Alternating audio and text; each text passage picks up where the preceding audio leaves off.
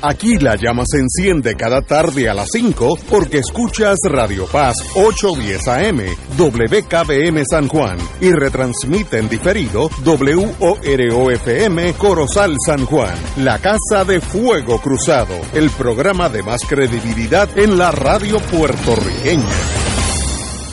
Esta emisora y sus anunciantes no se solidarizan necesariamente con las expresiones que escucharán en el siguiente programa. Son las 5 de la tarde, hora de escuchar Fuego Cruzado, el programa de más credibilidad en la radio puertorriqueña, en las voces de Ignacio Rivera y sus panelistas invitados con su discusión política dinámica e incisiva de los acontecimientos más importantes del momento. Fuego Cruzado comienza ahora.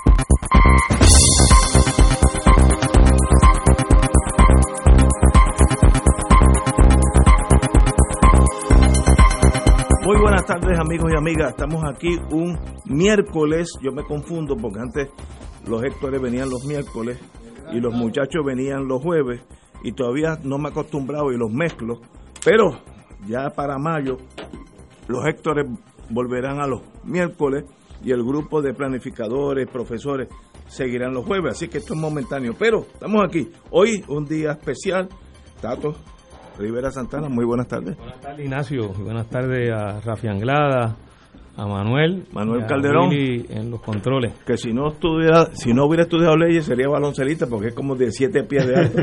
Bueno, ya, ya nos sacamos la familia de Manuel y yo. Encantado No, de estar aquí. Ignacio. Tenemos una parentela bien, bien para atrás. Bueno, Los Calderón y los Monjiles. eh, Rafi Anglada también, muy buenas tardes, Eh. amigos.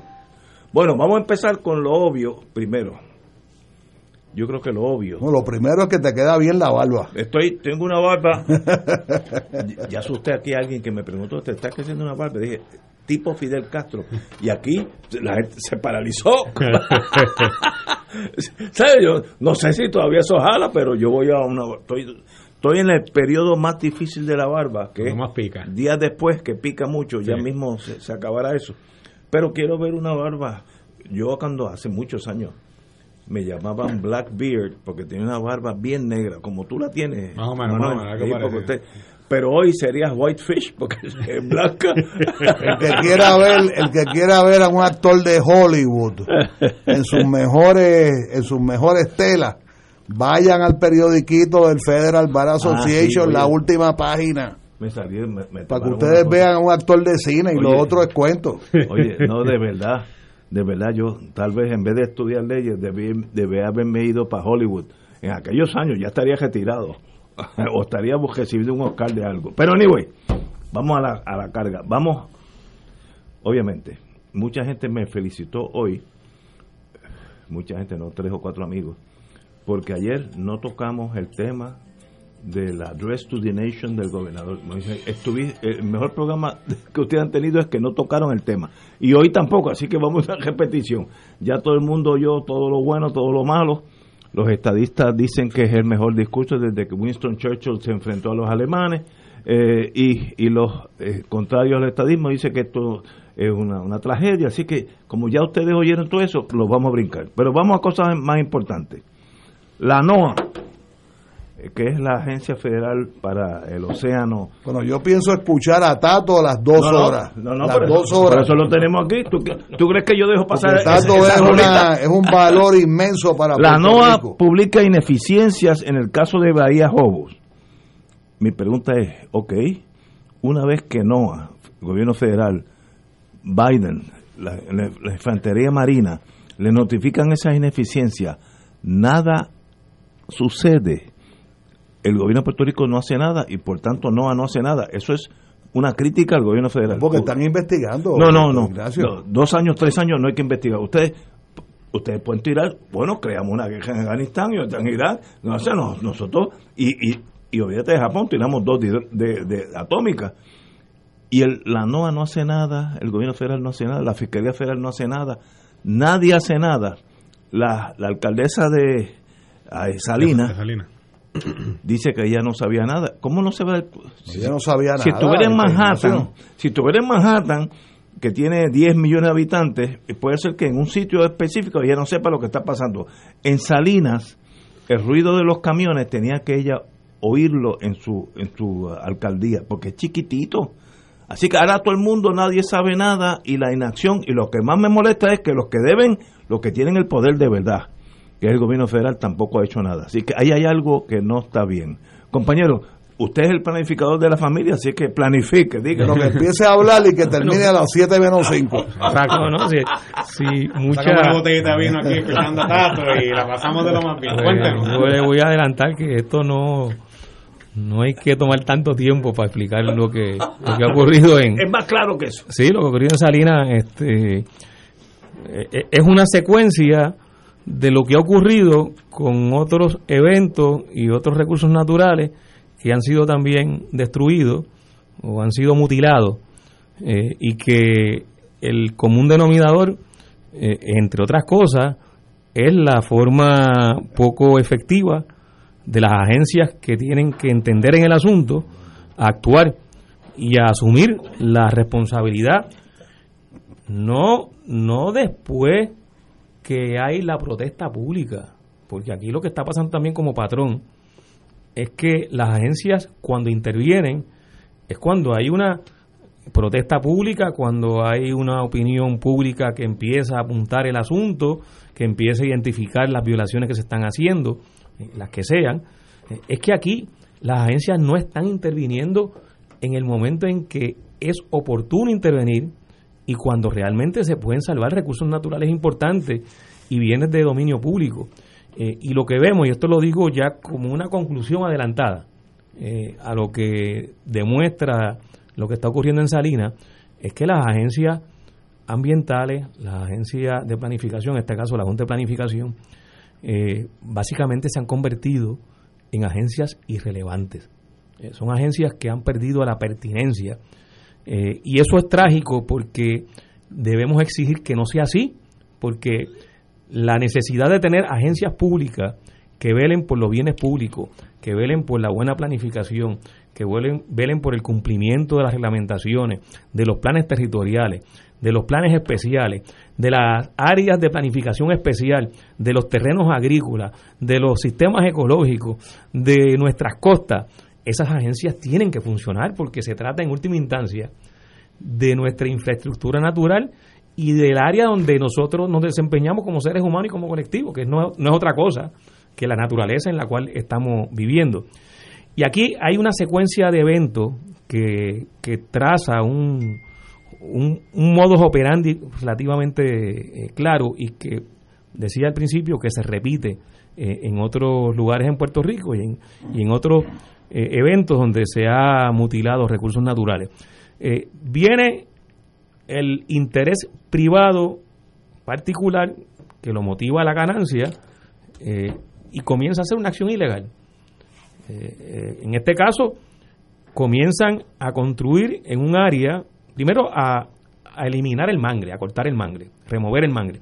Los mangles están protegidos, aunque eso sea un terreno privado, los mangles están, están protegidos, los mangles, tanto por legislación eh, de Puerto Rico como legislación federal. Pero esto es del Estado, ese mangle no es, no es privado pero pueden haber parcelas dentro de, del mangle. Aunque sea una entidad regulada por, y protegida por, no, no, porque estamos, el gobierno federal. Lo que pasa es que aquí estamos hablando ya de lo que es la Reserva Natural de Vallajobo. La Reserva Natural de, Maya, de Vallajobo puede tener terrenos privados. O sea, en las reservas naturales pueden haber terrenos privados. Sí, eh, eh, eso, eso eh, ocurre, de hecho, ocurre prácticamente en casi todas las reservas naturales. Hay terrenos privados. Lo que pasa es que una vez se designan reservas naturales, aplica una reglamentación. Y cualquier propietario, cualquier persona, cualquier entidad que tenga terrenos privados, una reserva natural, no puede hacer lo que le da la gana. O sea, tiene, tiene que ajustar lo que pueden ser sus actividades privadas dentro del marco de la reglamentación que priva y dirige esa reserva natural y establece la política pública sobre el uso y manejo de esa reserva natural. Por ejemplo, en el caso del yunque, pues hay un reglamento especial para el yunque. Pero el yunque además es una reserva natural. Y de hecho hay, un plan especial para el yunque que comprende a los municipios que son colindantes con el yunque. Y a esos municipios tienen una manera especial de atender las actividades en su territorio, sobre todo en las áreas que son colindantes con el yunque. Pues obviamente el, interés de la política pública es proteger la reserva natural, porque para eso se, se designa. Y se designa porque tiene eh, una serie de consideraciones que son extremadamente positivas mantenerla eh, para la naturaleza, para los sistemas ecológicos, para distintas formas de vida y para la sociedad, que nos beneficiamos muchísimo de que existan las reservas naturales. Entonces, en, en, en Bahía Jobo eh, empieza a cortarse el mangle, a eliminarse el mangle, se empieza a depositar relleno, mogolla, todo eso son actividades que están en contra Pero nadie, de la reglamentación. Nadie se da cuenta. Esa es mi, mi única... Obviamente se dieron cuenta y de hecho hay récord de que incluso la comunidad empezó a, protestar y a, y a, llamar la atención. Y, en lo que yo he leído de las investigaciones que se han hecho, pues hay cartas, hay incluso comunicaciones vía electrónica a funcionarios, donde distintas personas de la comunidad empezaban a identificar que esto estaba ocurriendo, lo estaban viendo y se hace la advertencia.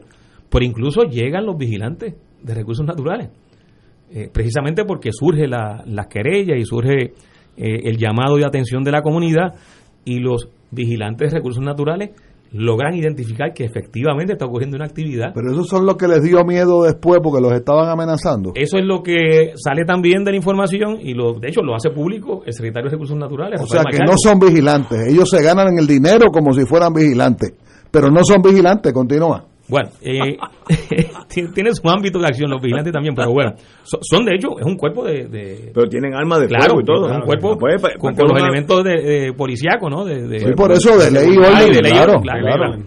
Eh, los vigilantes eh, toman conocimiento y hacen sus informes.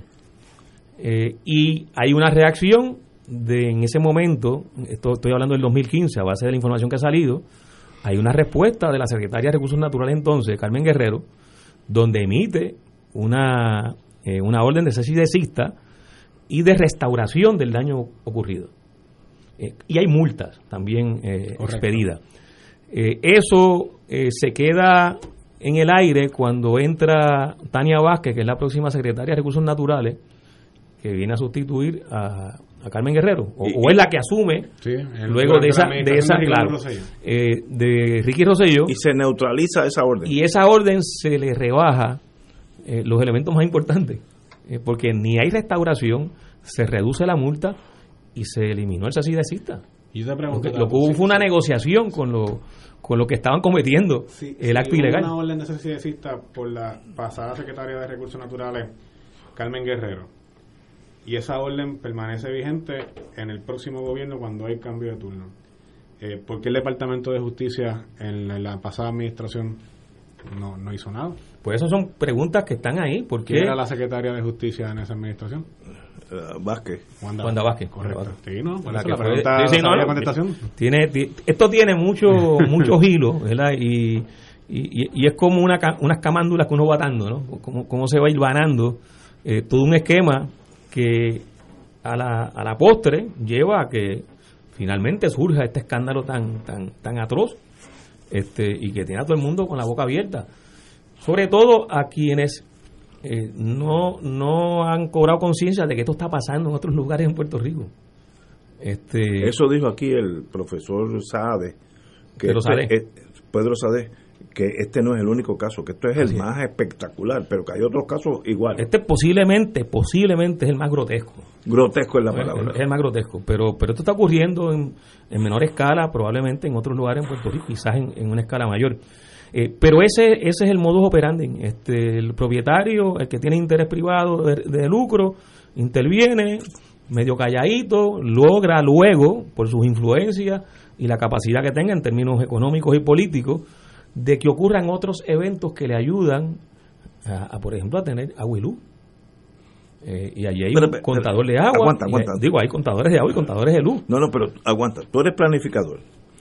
¿Cómo yo, Ignacio Rivera, en un predio que no es mío, puedo instalar agua y luz? Tiene que tener un permiso de uso. Si no tienes permiso de uso, ¿Y cómo, la agencia no te puede autorizar. ¿Y, cómo yo tengo un permiso de uso en una propiedad que no es mía? Pues porque una agencia de permiso sea la, Oficina de Gerencia de Permiso o el municipio autónomo, en el caso de que sea un municipio autónomo o un eh, consorcio de municipios autónomos que tenga oficina Ajá. de manejar permiso, haya expedido ese permiso. Pero para que un permiso de uso se expida, el propietario tiene que mostrar evidencia de que es dueño. Pues, pues, es obvio. Eh, obviamente. Y, y si no es dueño, que tiene un contrato de arrendamiento. También. Y obviamente el contrato de arrendamiento tiene que llevar al dueño y a la escritura. Y eso no se hizo. Os digo, Bueno, esas son de las cosas que hay que, Hay que investigar. que hay que investigar a, a ver eh, qué pasó. ¿Se sometieron documentos falsos de titularidad? Pues todas esas cosas están sobre, sobre, sobre el tapete. cam- hubo, vamos a ponerlo claro, hubo compra de favores políticos a base de dinero, corrupción en inglés. Eso hay, eso hay que tenerlo sobre Es la que mesa. Es la lógica. Hay que tenerlo sobre Es la que, mesa, claro. ¿sabes? Como, como una alta probabilidad. Bueno, la- Sí, la- pero como alta probabilidad. Entonces hay que ver si aquí hay unas hay una también una unos elementos, unas figuras que surgen de la ley de permiso que aprobó Fortuño en el 2009. En, en el 2009 se aprobó la ley 161 que fue una reforma a todo lo que era el sistema de permiso, eh, que muchos la combatimos y advertimos que se estaba creando una figura que era muy peligrosa, que es el profesional autorizado. Este esta figura expide permiso sin que, sin que el permiso lo revise y lo evalúe la oficina de gerencia de permiso. Tiene esa, ese poder. Claro, son permisos ministeriales, lo que llaman los permisos, que no están en contra de la Pero zonificación. ¿desde qué agencia? Si alguna. Bueno, el profesional autorizado está reconocido por la oficina de gerencia de permiso. Es Sí, como, pero- es como un ente y privado. y sí, sí, sí. O eh, sea, es un buscón privado, es como un gestor que tiene el permiso para emitir permi- para emitir eh, tiene, autorizaciones. tiene la autorización para emitir permisos ministeriales. Y él certifica y pone en juego su licencia, porque son ingenieros, arquitectos, planificadores, que lo que está recibiendo como información y lo que él está sometiendo como información eh, es correcto. Ese profesional autorizado, pues, emite un permiso de O uso. sea, puede ser ingeniero. No, tiene que ser ingeniero, Tiene que ser arquitecto ingeniero. o planificador. Si un ingeniero dice Ignacio Rivera que va a aplanar el yunque, pues tiene derecho y firma ese ingeniero, ya ese es el permiso. Sí, de que Sí. el yunque lo pueden aplanar. Pero eso- y, como decía mi, mi jefe en la General Electric, hasta la locura tiene límite.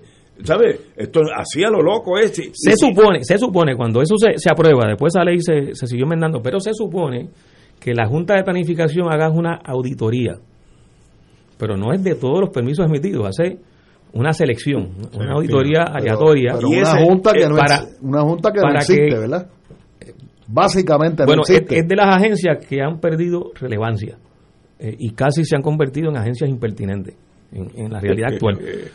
Pero, pero eh, se supone que la Junta haga una auditoría de los permisos que se emiten para identificar si se están cometiendo fraude o Pero, ¿y errores. ¿Quién es el ingeniero que hizo eso? Eso hay que No, no, saberlo. no, eh, eso, eso hay que buscar la No, información. Pero en este caso, en este caso no fue así.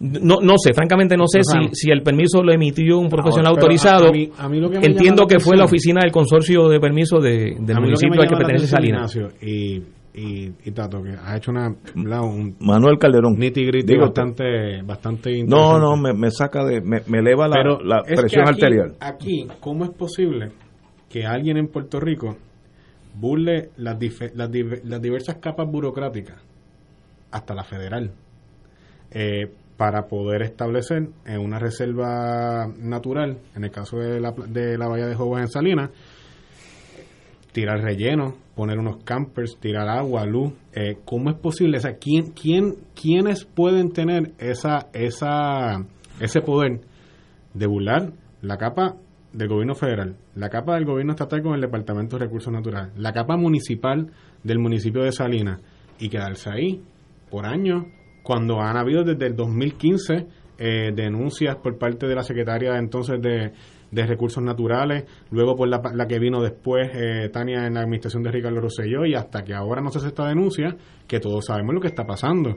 Eh, y hay- digo, y ustedes, ¿verdad? Eh, Me perdonan, pero hay un, hay rumores en las redes sociales de que aquí en mu- gra- algunas personas, ¿verdad? No diría todas, no sería así de categórico, pero personas que inclusive que dicen que por esa bahía, y ese es el, el secreto de voces, entra droga y personas vinculadas al narcotráfico también, porque se dice que ese es uno de los canales donde gran parte de la droga que entra a Puerto Rico entra por esas calles. Quizás estamos destapando un sartén gigante de unos intereses poderosísimos, quizás del bajo mundo, quizás del narcotráfico, que son personas que pues están haciendo y deshaciendo y construyen una casa donde ellos entienden que les da la gana porque tienen el poder para poder hacerlo. Aquí dice un abogado que sabe de estas cosas, que yo no admito, no sé de zonificación, nada, pero alguien que sabe, esos permisos de los ingenieros no es para permisos para proyectos como aplanar el yunque, que eso fue una idea mía, es para permisos que caben dentro de una zonificación. Sí, por eso esos son los permisos ministeriales a lo que yo hacía referencia. O sea, el profesional autorizado no se puede meter a dar un ah. permiso que es discrecional, porque eso sí le corresponde. esto es lo que están diciendo. Si ya el municipio o el Estado aprobó que en la zonificación tal se pueden hacer edificios multipisos, pues entonces el ingeniero Ahora, si la zonificación permite que se puede construir un restaurante muy bien. Eh, de, tantos pies cuadrados, pues el profesional autorizado lo puede. Y eso tiene lógica. Yo, no tengo problema con eso. Ahora, si en lugar de un restaurante, ese profesional autorizado emite un permiso un dique de para, para una cementera, pues está mal. pues, pero, y, y en el caso del mangle, no es, no es ni propiedad de la persona a quien se le otorga el permiso. Esto es una usurpación. Es como si yo llego a casa ahora y hay un tipo haciendo un restaurante en mi casa. Entonces, no, no, ¿cómo es eso? Hay, hay otra dimensión, ahora que tú traes lo del mangle, que, que está aquí presente en este, en este asunto. Eh, allí hay bienes de dominio público. Porque, porque hay zona marítimo terrestre. Absolutamente. Eh, y si el mangle, digo, el mangle a todas luces es marial, o sea, que está influenciado por la marea. Si está influenciado por, influenciado por la marea, es muy probable que la mayor parte la mayor parte de esos terrenos sean bienes de dominio público, o sea, zona marítimo terrestre. La zona marítimo terrestre como un bien de dominio público es una, es una, es una condición que es imprescriptible y no es enajenable. O sea, no se puede enajenar. O sea, eh, no, tú no puedes registrar. No puedes vender, por Ni lo puedes registrar, no puedes hacer una escritura sobre un bien de dominio público porque el acto desde su inicio es ilegal. Pero esta, esta este aplanar este esta área el, literalmente yo estoy viendo la foto página 8 hoy de primera hora donde lo, el mangle que se tumbó colinda con el agua o sea, eh, la, zona es cero eh, de, de, espacio entre el, el océano Caribe y eh, lo que era mangle pues eso y, y, y el cuerpo de ingenieros que tiene jurisdicción. Del ejército de los Estados Unidos. Exacto. ¿Qué hace esa gente? Pues ahí no hicieron nada. Por lo menos no hay evidencia de que haya habido una intervención. Igual que la NOAA, no hay evidencia de que haya hecho una intervención, o al menos no ha sido efectiva en su intervención, porque la cosa continúa ocurriendo y no es hasta ahora que sale a los públicos. tienen jurisdicción para ir al Tribunal Federal y brincarse a todos los, todos los claro. Así que también ellos merecen una censura de nuestra parte.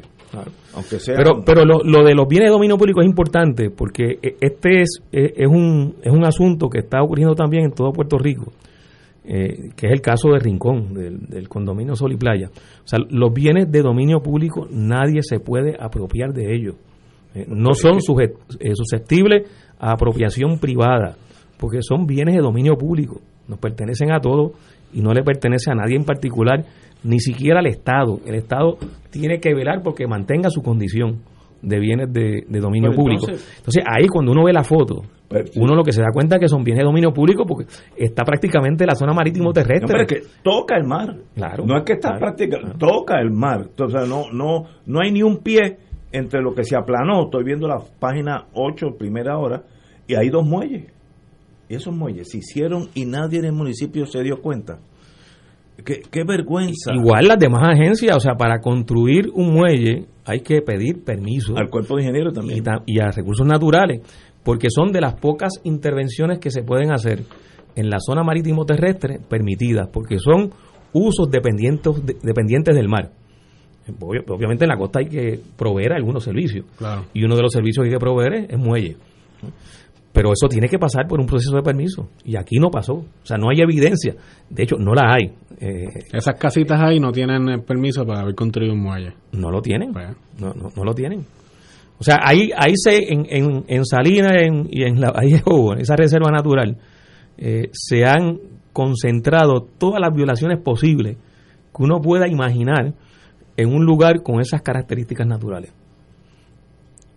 Tala de mangle, relleno, depósito de, de mogolla, alteración de la zona marítimo terrestre, apropiación de la zona marítimo terrestre, Y no solamente- impacto a áreas de vida silvestre, de vida silvestre Sí. que, que muchas de las especies vinculadas a esas áreas de vida silvestre están enlistadas como en peligro de extinción, que tienen unas protecciones adicionales. Y además está ocurriendo la actividad en una reserva natural que tiene No, una reglamentación y unas protecciones adicionales, particulares. Cada reserva natural incluso tiene sus propias eh, formas de protegerla porque depende también de la condición y las características naturales que se quiere eh, preservar y, y proteger. Así que aquí se han concentrado todas las violaciones que uno puede imaginar que, que pueden ocurrir en, en, en un lugar eh, y que uno, no- uno diría, oye, después de tantos años en Puerto Rico, la Junta de, de Planificación se creó en 1941, la Junta de Calidad Ambiental en el 1972, el Departamento de Recursos Naturales eh, y Ambientales a partir del 1972.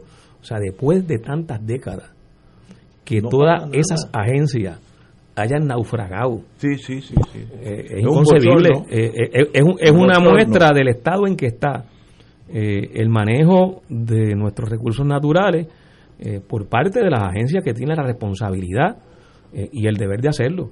Y, y lo que hemos visto en los últimos años es algo realmente es- aterrador. El colapso del Estado. Ignacio, y como parte de eso, yo quiero lanzar una hipótesis.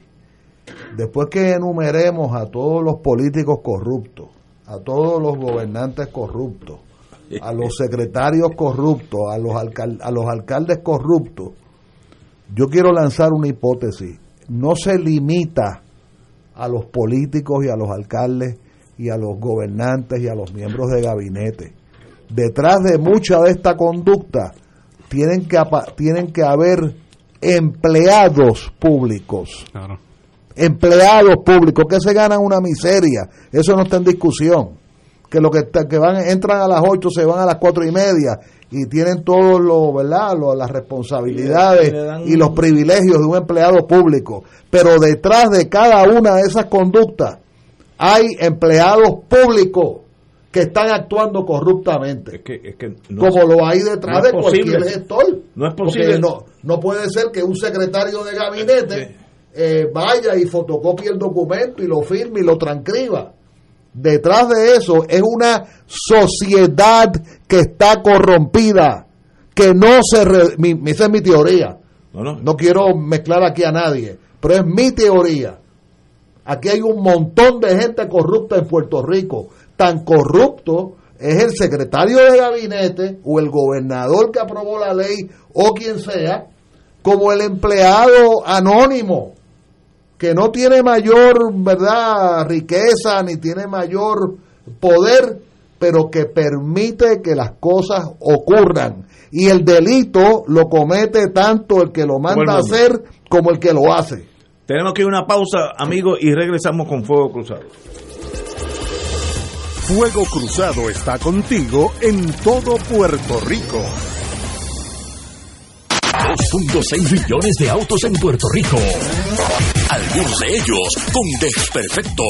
Autocontrol. Tu carro. Tu mundo. Tu mundo. Tu mundo. Ahora, de 12 del mediodía a 3 de la tarde. Por Radio Paz 810 AM y Radio Paz 810.com.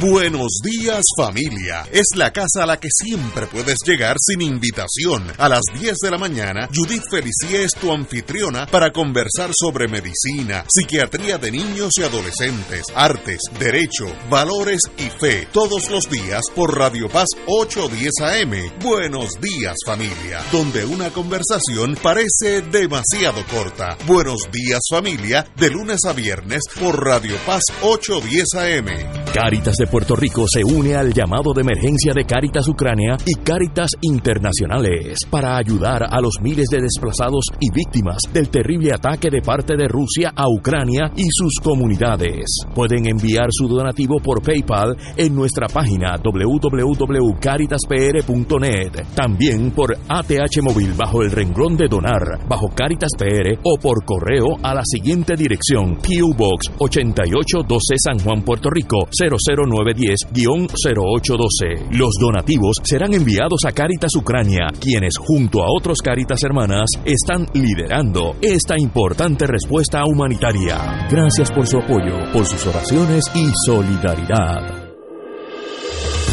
Fuego Cruzado, el programa de más credibilidad en la radio puertorriqueña, es ahora la tribuna abierta de análisis noticioso, con diversas perspectivas que exploran el trasfondo de lo que acontece a diario y cómo nos afecta. Escucha Ignacio Rivera y sus panelistas invitados de lunes a viernes en Fuego Cruzado en transmisión diferida a las 10 de la noche por Oro 92.5 FM. Cada sábado de 9 a 11 de la mañana tendrás un encuentro con De Frente con la Verdad, donde se discuten asuntos que tocan de cerca la actualidad en todas sus perspectivas, las historias que afectan a tu diario vivir, estos y otros temas analizados desde el punto de vista evangélico.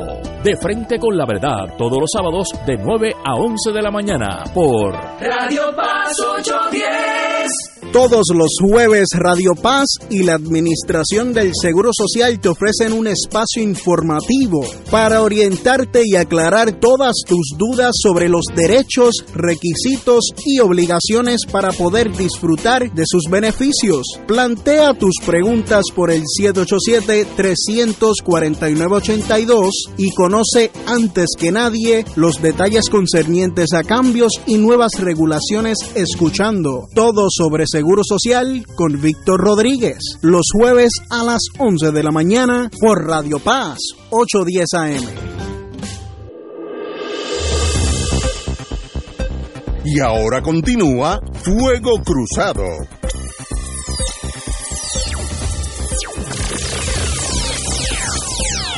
Amigos y amigas, mi queja y tal vez algo emocional que no es, este programa no es para reaccionar así, es, yo nunca he visto tanta negligencia de tanta gente junta en un caso en mi vida. Aquí todo el mundo, hasta la NOA, Cuerpo de Ingenieros, la Fiscalía Federal, Departamento de Justicia, la, eh, el- la alcaldesa de Salinas, la Policía del Estado, los Rangers de, de Recursos Naturales, todo el mundo no hizo nada. Y yo lo que quiero, por aquello de algún día, pues uno retirarse, aunque sea allá en Huntsville, Alabama, eh, y mirar al, al cielo y decir, ¿y quiénes fueron los que llevaron toda esa? Un ingeniero civil me dijo que ahí hay por lo menos 200 camiones, me dijo de dos toneladas, yo no sé qué es eso, de, de Tosca, 200 camiones. Ok, ¿quién llevó eso? Eso fue un marciano, o eso tiene nombre, fue Ignacio Rivera, Pepe Lara, lo que usted... ¿Y quién fue el que le pagó ese? Pues, si usted es detective, así es que usted investiga los casos, porque aquí nadie quiere investigar nada. No sea que hay mucho dinero de los que están arriba y tienen inmunidad en los dos partidos. Y digo, ¿por qué los dos partidos? Díganme qué ha dicho el Partido Popular sobre esta tragedia. Y es un partido que está en minoría, que debiera ser agresor con razón en estos casos. Es más, yo, yo creo que yo he dicho más que el Partido Popular. Entonces, ¿para qué están ahí ustedes? De- no, no, no te digo a ti. No, yo lo sé, yo lo sé, pero te voy a contestar, te voy a contestar. Él te va a decir que no son minoría. No. Ganaron 40 municipios. No, hombre, no, eso, es- esa, eso, eso de los números de quién ganó y quién no ganó, eso, eso para otro día. Pero mira, Ignacio, eh, la Cámara de Representantes, en efecto, ha, ha tomado acción y le dio un plazo eh, hasta mañana jueves al secretario de Recursos Naturales, eh, el, el ingeniero Machalgo, este, Machalgo, Machalgo, para que entregue, Rafael Machalgo, entregue toda la documentación referida a este expediente que estaba incompleta. Ese ya, esa, esa es la información. algo así. Esa es la información de ese expediente, que es la que hace dos, hace, uno, hace dos días el secretario de Justicia, Domingo Emanueli, dijo que le hacía falta para él poder intervenir que en el ente burocrático este para que los para que el departamento de justicia pueda intervenir es que el departamento de recursos naturales tiene que pasarle una información sobre las convenciones de negligencia. Todo lo que Tato ha dicho que pasó que yo creo que deberían llevar a Tato al departamento de justicia a explicarle mire todo esto lo que todas las negligencias empiezan acá y terminan allá eso es lo que está esperando Domingo Manuel y para que en efecto haya una acción ya eh, se radica en el tribunal, haya una acción ya eh, judicial y legal establecida por el gobierno de Puerto Rico. Eh, la Cámara ha actuado, este, hicieron los referidos pertinentes, incluso le pidieron información a la NOAA, entre otras cosas, para ver qué es al final, quiénes son los responsables de esto y contramano, este crimen ambiental, alguien tiene que pagar y tiene que haber gente en la cárcel. Pero, ok, tú has explicado el proceso legislativo perfectamente y así que va a suceder y yo lo endoso, no tengo problema. El Partido Popular tiene un presidente y el Partido Nuevo tiene un presidente, que es el gobernador. Esto es cuestión de ir a los abogados que va a hacer unos estudios, va hay que radicar en mayo unos desahucios, en mayo, en mayo. Aquí nadie, sobre todo esto es eh, en la Marina, cuando usted asume comando de un, de un buque de guerra, eh, le- el, el capitán saliente le, se tornan en un escritorio cuando, mire, yo estoy a reemplazarlo a usted, y ahí entonces cambian posiciones, donde estaba el capitán saliente, se va al, capitán entrante y el saliente se pone eh, en la posición across the desk. Cuando el gobernador es gobernador es para gobernar, no ir para fiestecita, porque eso, eso lo puedo hacer yo. Y si es fiestecita, cuente conmigo. Ahora, si usted es gobernador, usted es gobernador. ¿Qué lo detiene de él de decirle a la policía? Eso, es- eso es un terreno privado, que lo es. El Yo de verdad que no entiendo, Ignacio. Yo de verdad que no entiendo. Policía de Puerto Rico no deja entrar allí a nadie. Eh, igual que yo puedo decirle a mi esposa o a mí, a mi apartamento, esta, esta noche no entra nadie y es totalmente legal. Pero, ma- tú, tú- tú lo estás llevando desde el punto de vista de llevar la policía, gobernador, secretario de justicia. No, no, no. Lo primero. ¿quiénes están ahí? Los permisos. No, eh, eh, son invadidas. Me le corta la agua y la luz. Pues, pues, Se acabó. No, esa es mi segunda. Una vez que llego allí, con la fuerza de choque, pues si hay que dar maceta, se da también. eh, déjame ver el permiso No, de uso. choque es para los pobres y nada. Y para los estudiantes. y para los estudiantes. Y para, y No para entonces me- Chico, tú lo sabes, tú lo Me voy más sabes. deprimido. Yo corto el agua y corto la luz. Se acabó. Entonces, el que se sienta afectado, sí, usted tiene derecho a ir a tribunales y con mucho gusto yo tengo un fiscal asignado a ese caso. Si mañana Y estoy seguro que de todos los que están acabó. ahí, tiene que haber gente que ingenuamente se habrá llegado. Sí, siempre y siempre hay uno que cayó, pero eh, si la mayoría hizo eso de forma negligente e ilegal, tú tienes que aplicar la ley. Puerto Rico es un país de ley y orden. No puede ser la fuerza de choque exclusivamente para los estudiantes o para los sindicatos o para cuando no me conviene. Pero es que esa es mi queja. La falta de inacción del primer ejecutivo, que es el capitán de la nave, Pierluisi, o la falta de crítica del presidente del Partido Popular, que debe estar allí, allí en, la, en el main gate, gritando. Así que se ganan elecciones. No es contratando abogados para que, para que radiquen acciones en mayo, mayo. Este, ¿Sabe qué falta en, en, en francés elan? Sí, pero te voy a decir una, de- te voy a de- decir una de cosa. agresividad Ignacio, falta en este Ignacio, país. Ignacio, Pero eso- crítica es completamente, no, a la Sí, sí, yo- no, no. tu crítica es completamente válida. Ahora te pregunto yo, ¿dónde está Juan Dalmau? ¿Dónde está Eliezer Molina que fue y No, grabó no, un todo, montón? todo. ¿Dónde está Mariana No, Nogales? ¿Dónde no, no. están todos también? Porque no, pero- todos se metieron en Rincón Sí, y. Rincón era, pero aquí nadie se ha metido. Pero si Mariana Nogales fue la que sacó eh, la- la- la- la- la te- querella. Está bien, ella denuncia, pero ir para lo que dice Ignacio, ir a los gates, a los portones, ahí a manifestarse, eso también falta de toda la Pero oposición es en que el estoy país. de acuerdo contigo. De todo el mundo. acuerdo que Mariana. Nogales no es el problema, Juan No, yo no es el que es el problema. problema, te estoy diciendo que la, la man- lo que- el, el- la- el argumento que trae Ignacio, de dónde está la gente en los portones en el main gate, eso aplica a todo el mundo también. Ahora, ahora, si a tú todo te- el mundo. Si tú quieres, yo no soy político, pero tengo buenos instintos. Casi nunca pierdo en las elecciones, casi nunca pierdo donde yo apuesto, casi siempre gano. Sí, porque ha sido un burro amarrado todo el tiempo. No, no, a veces no, no, yo a veces he puesto en contra del PNP. Por eso, y he ganado. un Porque burro amarrado. Para tú ser buen oficial de inteligencia, nunca, esto se enseñaba en la clase básica de la agencia, nunca hables con nadie que tiene un, un, eh, bias, no, ah, no, un- diploma colegial, porque ya se está en un est- arriba. Háblate con el policía, el que sirve en el restaurante, el que limpia las botas, el que limpia la calle. Ese sabe más del país que tú. Y es verdad. Eso es cierto. Lo- si tú quieres saber lo que está pasando, pregúntale a la gente de abajo, los que, los que están viviendo la vida. Porque yo vivo en una, una, qué bueno, y si pudiera la subía una burbuja muy protegida y muy buena. Yo, yo no tengo problema con eso. Pero eso me, me enajena de la vida. De. Eso hay que comprenderlo si eres oficial de inteligencia. Ok, si tú quieres ganar las elecciones del 2024, y yo me imagino que hay un partido rojo y uno azul que quieren hacer eso, y hay uno, Victoria Ciudadana, que está por ahí también, como los toros, mirando a uno así.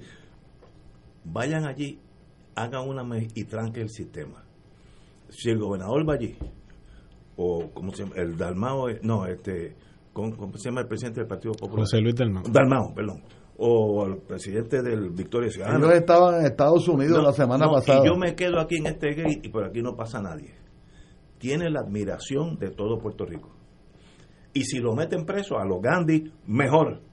Pero tú, en algún momento tú tienes que echar para adelante, tú no puedes Pero, estar pero fíjate, lo, lo que tú estás la- diciendo, Ignacio, eh, un poco insinúa, y yo estoy de acuerdo, eh, insinúa que esa no es la tradición de los partidos, las organizaciones y las figuras que tú mencionas. O sea, los que los que han denunciado, se han movilizado y han hecho desobediencia civil contra crímenes ambientales, desde el punto de vista de sectores políticos, han sido principalmente lo- los compañeros y compañeras que pertenecemos a organizaciones independentistas, eh, que, que protestamos en Rincón. Estos son eventos recientes, pero si nos vamos hacia atrás, o sea, cuando se quería explotar las minas de cobre en, en el centro de Puerto Rico, le en el metí área dos junta, navidades a la zona minera. ¿quiénes, se movilizaron? ¿Quiénes hicieron la campaña? ¿Quiénes hicieron la denuncia? ¿Quiénes hicieron las protestas?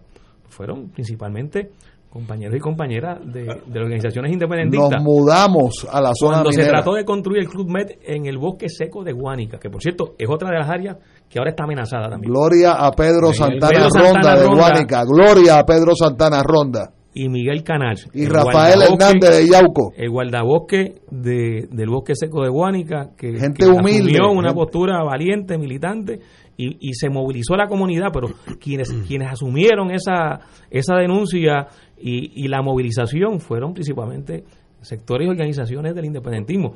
Y, y yo, yo espero que, que Manuel eh, no siga la tradición de, de su partido, ¿verdad? No, No, no, contra, no, no que- me, puedes- que- no me que- puedes acusar a mí de esa. No, no, por eso A te pido que no. siga, que no siga esa No. tradición, que, que, te, que te deslinde de, de esa tradición, eh, porque la- lamentablemente, tanto en el, en el PNP como en el Partido Popular no ha habido esa, esa disposición a, a hacer- no solo a hacer la denuncia, sino a movilizarse. En algunas ocasiones lo han hecho, pero son la excepción, Mira- no, es, no es la regla. Mira la, la desconfianza del pueblo de Puerto Rico. Mira que eso es más importante que lo que está pasando allá en Howe. Si convocamos una marcha frente al main gate de este, eh, a que aparece la policía de choque. Ah, bueno, eso es, puedes apostar la casa a que van a meter la fuerza de La choque. policía no es Eso para obvio. esto, es para, para los otros los que están adentro. Pues claro, pero fíjate, claro. pero fíjate que sabio eso, que la gente sabe que cuando llegue el momento, esa policía de choque va a proteger a los que violaron la ley contra los que se están manifestando. Pues no puede ser, tú no puedes vivir en un país así. Otra palabra, si yo tengo suficiente dinero, puedo aplanar el tope del yunque, oye, que sería un hotel allí precioso, porque mira San Tomás, Santa Cruz, sería bellísimo y obtengo los permisos y electricidad y agua. Eso es lo mismo que hicieron allí. Es lo mismo. Claro. Pues entonces, Pero por eso Uno es importante quiere que esto se denuncie, Ignacio. y Sí, que esa- Manuel, y sa- yo esta sé que señora aquí coincidimos en que, es excelente. en que hay que hacer una denuncia y lograr que esto se esclarezca, o sea, que, que se desempolve y se saque a la luz pública todos los extremos que De están acuerdo. presentes en, en esta atrocidad que ha ocurrido. Que en- tiene que en haber corrupción. Tiene Por- que haber. Bueno, Es claro no que hay. solución, No, no es aquí posible, los, pero- los elementos son tan claros. O sea, la alcaldesa de Salinas, Carolyn Bonilla, conocía de esto conoció de lo que estaba ocurriendo. Pero no solo eso, ella tiene conocimiento como, como subdirectora de la Agencia de Manejo de Emergencia, que fue, tiene conocimiento que el mangle es importante para proteger de la marejada ciclónica. estoy de acuerdo. O sea, que, que ella tiene conciencia De- de, de lo que implica el, el mutilar este sistema natural, porque no es solo el impacto a especies, etcétera, y a bienes de dominio público, sino que se ve involucrada y en riesgo la seguridad de la gente cuando vengan eventos ciclónicos de marejada ciclónica. Bueno, pues esta, eh, esta alcaldesa lo sabía. ¿Qué hizo en, en- en Nada. estos siete años? O sea, ¿qué, ¿cuál ha sido su, su actuación proactiva, asertiva, eh, agresiva? Que, que ciertamente tenía que haber eh, una actitud agresiva para que eso esto se detuviera. Igual con los secretario de Recursos Naturales subsiguiente a Carmen Guerrero.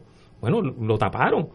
Y, y a mí me, me da, yo no sé si, si, si rabia o risa, eh, cómo el actual secretario de Recursos Naturales eh, se ha expresado sobre este, No, no, este asunto. un O sea, se montó un helicó- helicóptero Chico, para pues ver claro. Pero si yo lo estoy viendo, yo, yo aquí lo estoy viendo. yo aquí cuando, estoy viendo esto. cuando él tiene en la agencia una orden de desista que la que la puede emitir o, o le o- Ordenar, al Departamento de O sea, Justicia, mire, ya, hay pero que además- a esta gente de aquí. Además, él es el que hace público que fueron amenazados funcionarios del Departamento de Recursos Naturales y Ambientales y Domingo Emanuel y Lochote dice, aquí no me ha enviado nada. O sea, aquí el Recursos Naturales no ha enviado nada a justicia y el de la policía dice lo mismo. O sea, aquí lo que hay es una total eh, disfuncionalidad de la agencia que lo que a uno le aterra, yo creo que es lo que piensa mucha gente y es lo que debemos tratar de atajar, es que sea una disfuncionalidad por diseño. Es Ese- intencional. Esa es mi Es tesis. intencional. Eso y no es como, a- la, como la historia está ahí, o sea, esto que está ocurriendo aquí ocurrió en las Picúas hace más de 30 años atrás. Recuerdo que, que uno de los abogados, Carlos Carlos Vizcarrondo, Vizcarrondo, de, de los abogados de la. Asociación De de, servicios Pescadores legales. de las Picúas, De y llevó ese caso por muchísimos años como, como este abogado de servicios legales. En las Picúas se apropiaron de terreno público, se cerraron el acceso a los pescadores a la playa y a la costa. Y se quedaron con Y ellos. se quedaron con eso. Porque lo de porque lo de los hobos, lo de hobos hoy está ocurriendo en 20 o 30 lugares en Puerto Eso es Rico. lo que dijo. Vamos a empezar Sí. por la palguera. Vamos a empezar A ese, ese es el por la colección de millonarios que viven en la palguera. Y es jueces. Y es la misma historia, Sí, el jueces mismo mangle, o jueces, no el mismo, la misma característica estuarina esa que tú me explicas, es la misma historia. Es la historia de robar terreno por los más poderosos. Y hace falta gente corrupta, no solamente en las cúpulas, sino a nivel, a nivel anónimo, en las agencias concernidas. Bien sencillo. Mi- mi- otro otro abogado, estos son dos abogados, que una, una abogada y este es un abogado. Gente que yo los admiro y los aprecio, son buenos abogados. Dice, en forma de chiste, pero hay un mensaje profundo. Si Nogales o Eliezer Molina hacen lo que hicieron en Rincón, le meten la fuerza de choque para sacarlos de allí. Fíjate la visión del pueblo en torno a los intereses creados. Que el pueblo es secundario. Eso no puede ser. ¿Sabes? No, el, bienestar del país va por los inter- por encima de los intereses privados. Si no, yo voy a poner un hotel encima del yunque. ¿Sabes? Lo que pasa, lo que pasa Entonces, es también que, ¿qué que yo pasa? no sé si al final eh, lo que te comenta la buena amiga, eh, yo no, yo creo que lo- los que saldrían quizás eh, son muchos de esos residentes que están ahí, que creo que incluso hubo alguien que me parece que fue en Telemundo le hicieron una entrevista a, a un grupo de un residente de Salinas que fue a manifestarse y hubo personas que salieron con armas. Ah, bueno, sí, o sea, sí. o sea, lo que, lo que No, te, no, lo- que te sí. estoy, lo que te estoy diciendo Estoy es aquí acuerdo. que las personas que ocuparon estas tierras no es Pepe Matapuerco de cualquier lado, o sea, es gente que tienen un acceso eh, de unos lares que tienen la capacidad de burlar todas las capas del gobierno que hemos dicho desde Pero, el principio. Y yo creo que ahí es, es donde el gobierno, como tú decías ahorita, desde el gobernador o desde las respectivas autoridades, tienen que actuar. Y por ejemplo, o sea, que yo no puedo entender que al día de hoy a estas personas que invadieron esas tierras no se les haya cortado el servicio Eso de agua y luz. titerería en el seno de la clase de la burguesía. Eso es lumpen burguesía. Eso es titerería a un plano burgués eh, poderoso. Esto es la palguera segundo capítulo. Y no pasa nada porque está pasando en todo Puerto Rico. Y está pasando en Luquillo. Y está pasando en Santa Isabel. En Luquillo. Y Mariana otro Nogales lo denunció. Otro humedal. Y allí se deforestó, se limpió eh, un área que es un humedal para dar paso a la construcción de un hotel de la familia Estuve. Claro. Y, y, y, y- y con permiso. O sea, fueron y le dieron los De permisos. verdad, de verdad que nosotros estamos en una crisis, nosotros Puerto Rico, estamos en una crisis gubernamental profunda. Y moral, y No, moral. Sí, sí, porque todo eso va junto. ¿Para qué uno cada cuatro años vota unos señores que van a llevarnos por el sendero del bien, esperamos, los próximos cuatro años? Para que tomen decisiones, porque si no van a hacer nada, pues nos economizamos todos esos sueldos y se quedan en su casa y cada cual por su lado. ¿Sabe? Hay países que donde no hay gobierno central, que cada cual reparte el bacalao como quiera. Nosotros, hasta ahora, yo pensaba que eso no era así, pero me da la impresión que eso ha ido desmejorando y llegamos a un momento de casi anarquismo. Y son los de arriba, el problema es arriba, no son los de abajo. Si doña Yuya se mete allí, corta cuatro mangles, le meten cuatro macanazos, lo- los mismos estos que dicen que no pueden entrar porque le van a hacer daño. Adolfina Villanueva la asesinaron en Loíza. Sí, claro. Eh, Tenía su casita, vivía con su familia, fueron a desahuciarla, una escuadra de la Fuerza de Choque a desahuciarla, salió a defender su familia y la asesinaron. Esa es la historia de Adolfina Villanueva. A los pobres los asesinan, a los pobres los sacan con la Fuerza de Choque, a macanazo, a tiro, a gases lacrimógenos. Y no A, puede los- ser así. a los que están bien ubicados, bien conectados, de altos ingresos y conectados políticamente con las esferas del gobierno, eso es otra historia. Pero es, es mano de seda. Todavía, mientras todavía eso, tienen, todavía tienen agua y luz en Y no Atillo. eso siga pasando, Ah, yo no puedo creer eso. pues, pues se sigue no- se sigue estimulando la impunidad y esto va a seguir ocurriendo lamentablemente. ¿Y por qué son impunes? Porque tienen poder económico y poder político. Ah. Eh, Doña Yuya, como no tiene ninguno de los dos, le dan cuatro macanazos y la mandan para su casa a averiar. Pues el país no puede ser así, tiene que mejorar y siempre hay tiempo para mejorar. Pero hay que tomar acciones. No es de pasárselo a los abogados que van a hacer un estudio, abogados privados, van a hacer porque un ahí también hay de tumbe, varios meses. eh, de varios meses, que hay que estudiar, si ya yo sé todo lo que va a pasar, Y- que hay que estudiar. Y nos opina una distinguida puertorriqueña que nos dice, por eso arrastran los pies, le están dando el break para que lo saquen todo. Hasta en eso es una tapadera. Hasta en eso es una tapadera. Oye, me dicen que están sacando ya los, ah, los algunos de Sí, los tengo campers. aquí unos videos de sacando... Bueno, esos son los inteligentes. Antes que llegue la marea alta. Sí, pero el delito ha sido No, ya cometido. está. Ya, ya, ya, y la ahí. corrupción ha sido cometida. Y hay que volver. Y están retratados. Ese mangle tiene que Hay volver que ser restaurarlo y eso lo tiene que pagar lo- lo- los que lo destruyeron. Claro. Y en otro... eh, y en Pero Chi- ¿quiénes y en- son? Y, nadie- en China le pegan un tiro en un Ah, bueno, fusilamiento. no, allá son bien un poco- sencillo. Allá hay un poco más. Por eso le pegan un tiro. Bueno, China cogió una ciudad de 26 millones y la acercó por el COVID. Dijo, aquí no entra ni sale nadie. Bueno, está bien, Esos muchachos pueden tomar acción. Pues necesitamos algunos chinitos que vengan para acá, para Jobo. Mira, pero esta es la nueva era que anunció Pierluisi. Esta es la nueva era. La nueva era. Ignacio. Bueno. La nueva que- era no era la nueva era de Carlos Pesquera. ¿No te acuerdas de ese? Yo no me acuerdo. claro. No, yo, yo tengo una capacidad de borrar las cosas que me molestan. Porque si no, si no muero loco, matado. Y, aquí hay otro. Tenemos que ir a una pausa ya, mijo, pero nueva lucha ambiental por el bosque seco. ¿De, De qué Guánica. están hablando? Bueno, eso es. Es lo mismo. es una reserva de la biosfera que está reconocida así por las Naciones Unidas, que tiene un valor ecológico y, ¿Y- y natural qué está pasando allí? extraordinario, con unas especies únicas de ese lugar, únicas de ese lugar. Wow.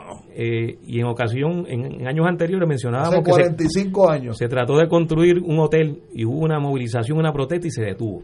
Se detuvo esa construcción. Y Club ahora, Med, el Club Club Med Med, se llamaba. el Club Med de- que se quería construir allí. Eh, y ahora hay nuevamente una amenaza en lo que es el área de, de ballena, de, de esa reserva eh, natural, donde unas personas han adquirido, han comprado esos terrenos eh, y tienen interés de construir. Eh, y- En el bosque seco. En el bosque seco. de. María, man. El bosque seco de Pero, y, y que yo, yo no puedo, es más, yo tengo que dejar de venir a este programa porque me, me voy a morir aquí. Y a nadie le importa nada. Eso va a estar pasando. Es otro, otro Salinas. Todavía no han construido. Eh, lo que hay es la intención de construir. Y la denuncia, de hecho, salió hoy en, en el periódico. Este, Pero si tú quieres un bosque seco, el construir no es anatema a eso. Son dos cosas aparte. Claro. Deja de ser bosque. es una, es una Pues, reserva. pues, ¿Y por qué no se le dice, pues, eh, en esta área usted no puede construir nada? Claro.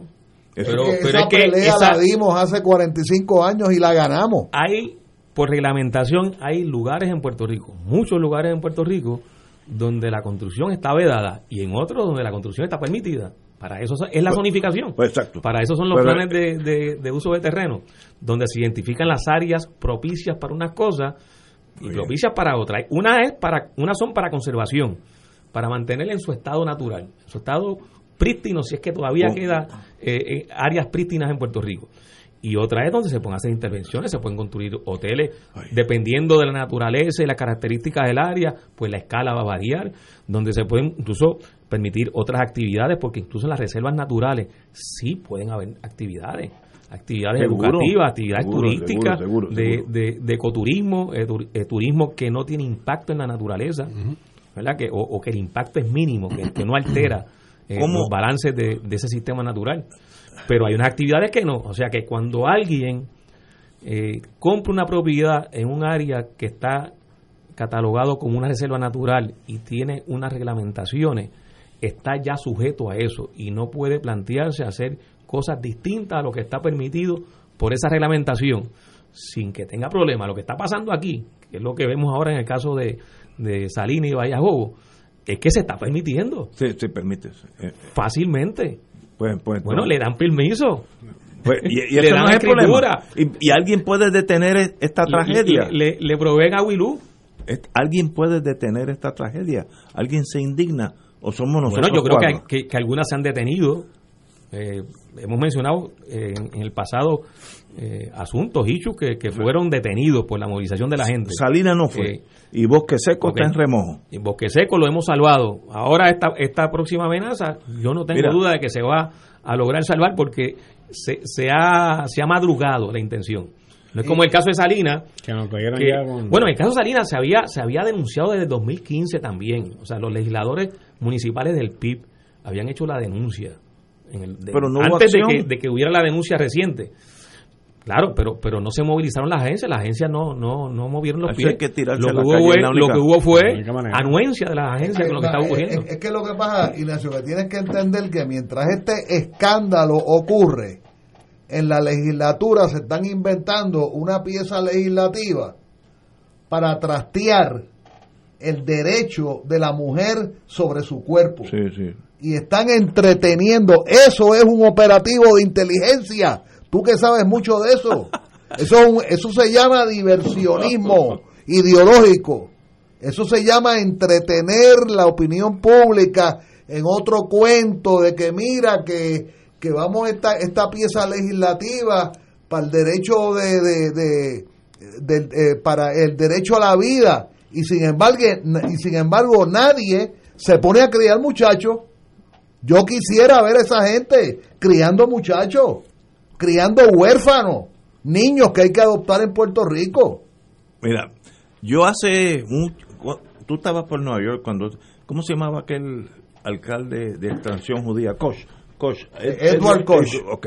que tenía sus problemas Yo lo vi después que ya dejó de ser alcalde y estaba por televisión, yo estaba en Estados Unidos viviendo y dijo una cosa que se me quedó grabada en mi mente. Dice, mi peor momentos en sus cuatro años, si es que tuvo cuatro, No, más de cuatro. o lo que sea, Sí. mi problema como alcalde fue la presión que me metieron los constructores, la gente de mucho dinero, para hacer excepciones en Central Park. en el Parque Central querían meter Pero- un hotel en el Parque Sí, Central eso mismo, eso fue Y lo yo que me acuerdo porque No, no, yo me acuerdo de eso eh, Me acuerdo que era un hotel. Dice, no, pero mira, esto no va, pero tenemos un que... hotelito claro Y él dice, como eran gente de pudiente y de dinero, me dice, mis peores momentos en la alcaldía fue porque había un, un, una gente é- élite mundial que querían hacer un hotel a en el mismo Central Park que destruye el Central Park. Y él se tuvo que oponer a pesar del dinero.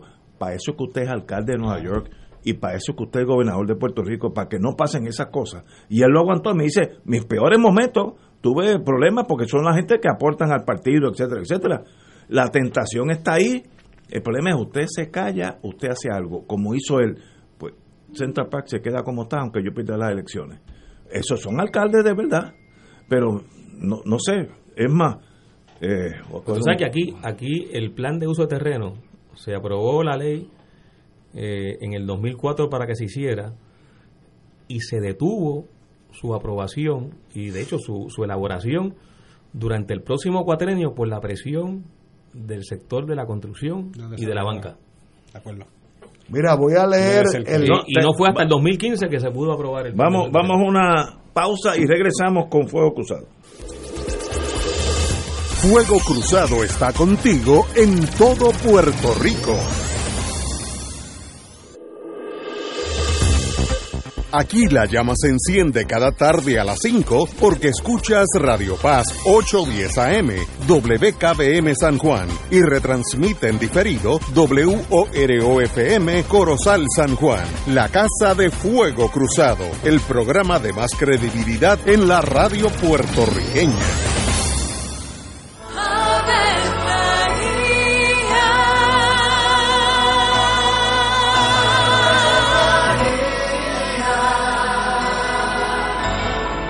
El ángel del Señor anunció a María. Y ella concibió por obra del Espíritu Santo. Dios te salve María, llena eres de gracia, el Señor es contigo.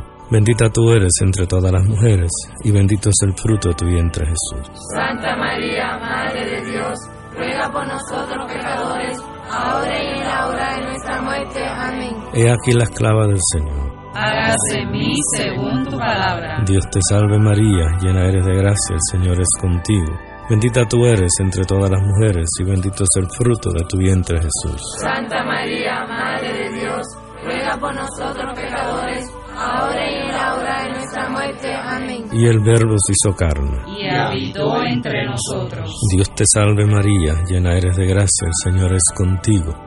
Bendita tú eres entre todas las mujeres y bendito es el fruto de tu vientre Jesús. Santa María, Madre de Dios, ruega por nosotros pecadores, ahora y en la hora de nuestra muerte. Amén. Ruega por nosotros, Santa Madre de Dios. Para que seamos dignos de alcanzar las promesas de nuestro Señor Jesucristo. Oremos. Derrama, Señor, tu gracia sobre nosotros, que por el anuncio del ángel hemos conocido la encarnación de tu Hijo, para que lleguemos por su pasión y su cruz a la gloria de la resurrección. Por Jesucristo nuestro Señor. Amén. Gloria al Padre, al Hijo y al Espíritu Santo. Como era en un principio, ahora y siempre, por los siglos de los siglos. Amén.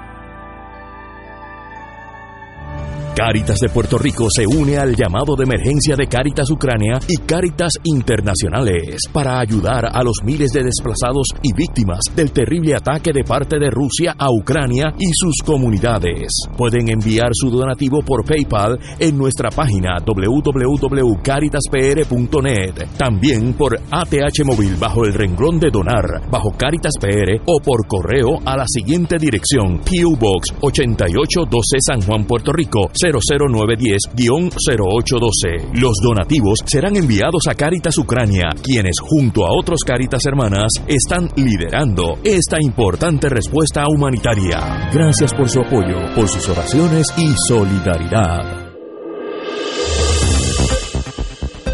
Y ahora continúa Fuego Cruzado.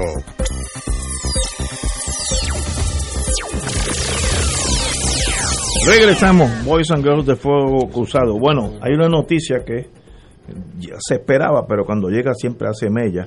A la vuelta de la esquina, recortes en beneficios del PAN. El PAN, como ustedes saben, subió durante la pandemia y los terremotos, etcétera, etcétera. Eh, la asignación especial de 960 millones eh, recibida en el 2021 ha apoyado la alimentación de sobre 1.5 millones de personas, que es una tercera parte del país, eh, en los meses de mayores retos a la pandemia.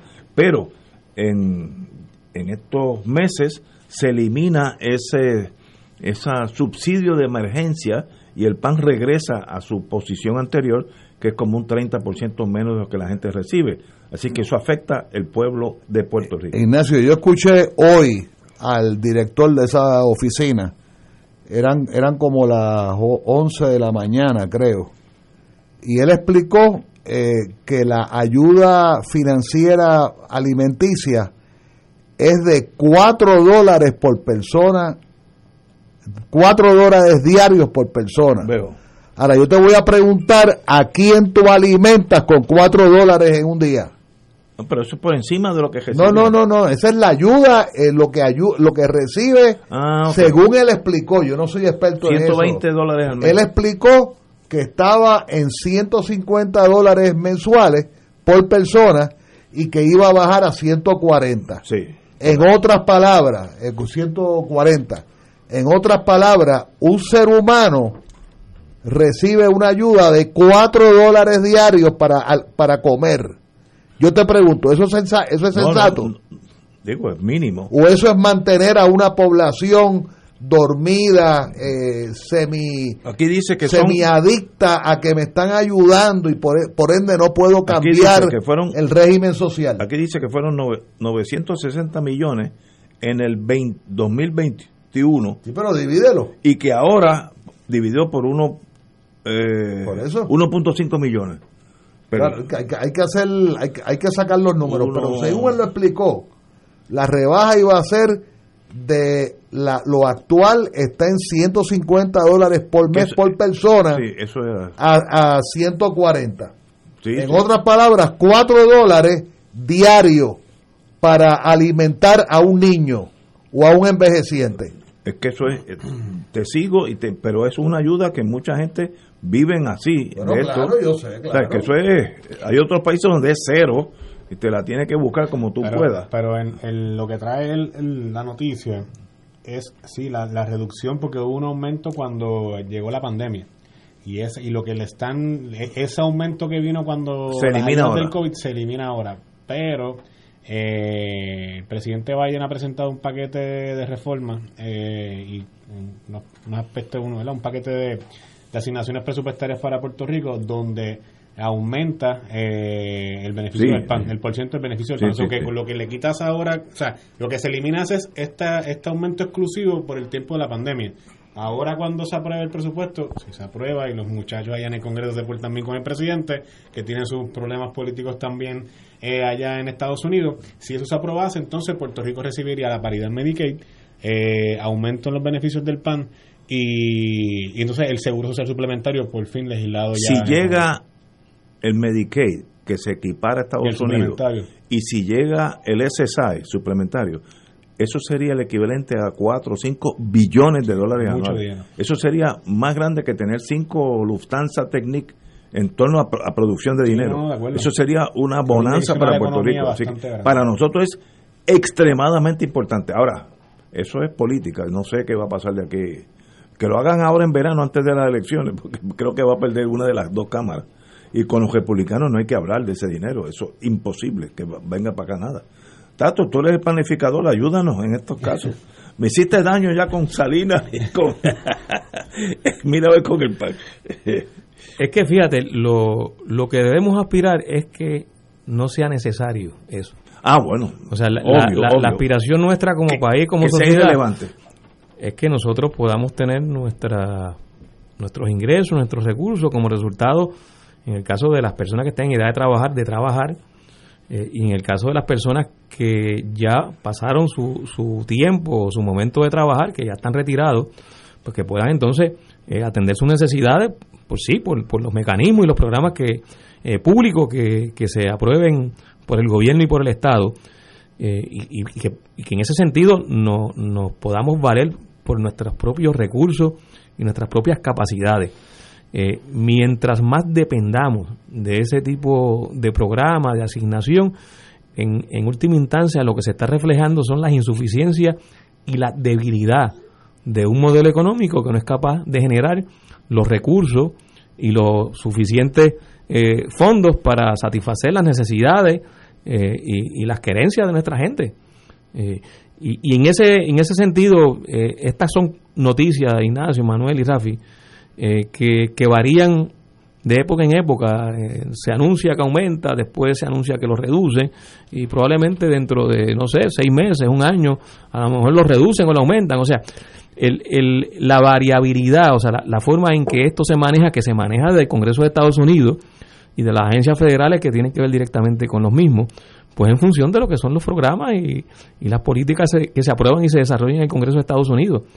Eh, y, y depender de eso es una gran debilidad de, de nuestro modelo eh, y una gran debilidad de la condición en que estamos como país. Eh, y fíjate, y lo quiero atar con el mensaje del gobernador. El, mensaje del gobernador no es otra cosa que un resumen. De, todo lo que se recibe de Estados Unidos. Exacto, de que cómo, cómo eh, va, espera que se actúe con, la, con los fondos asignados.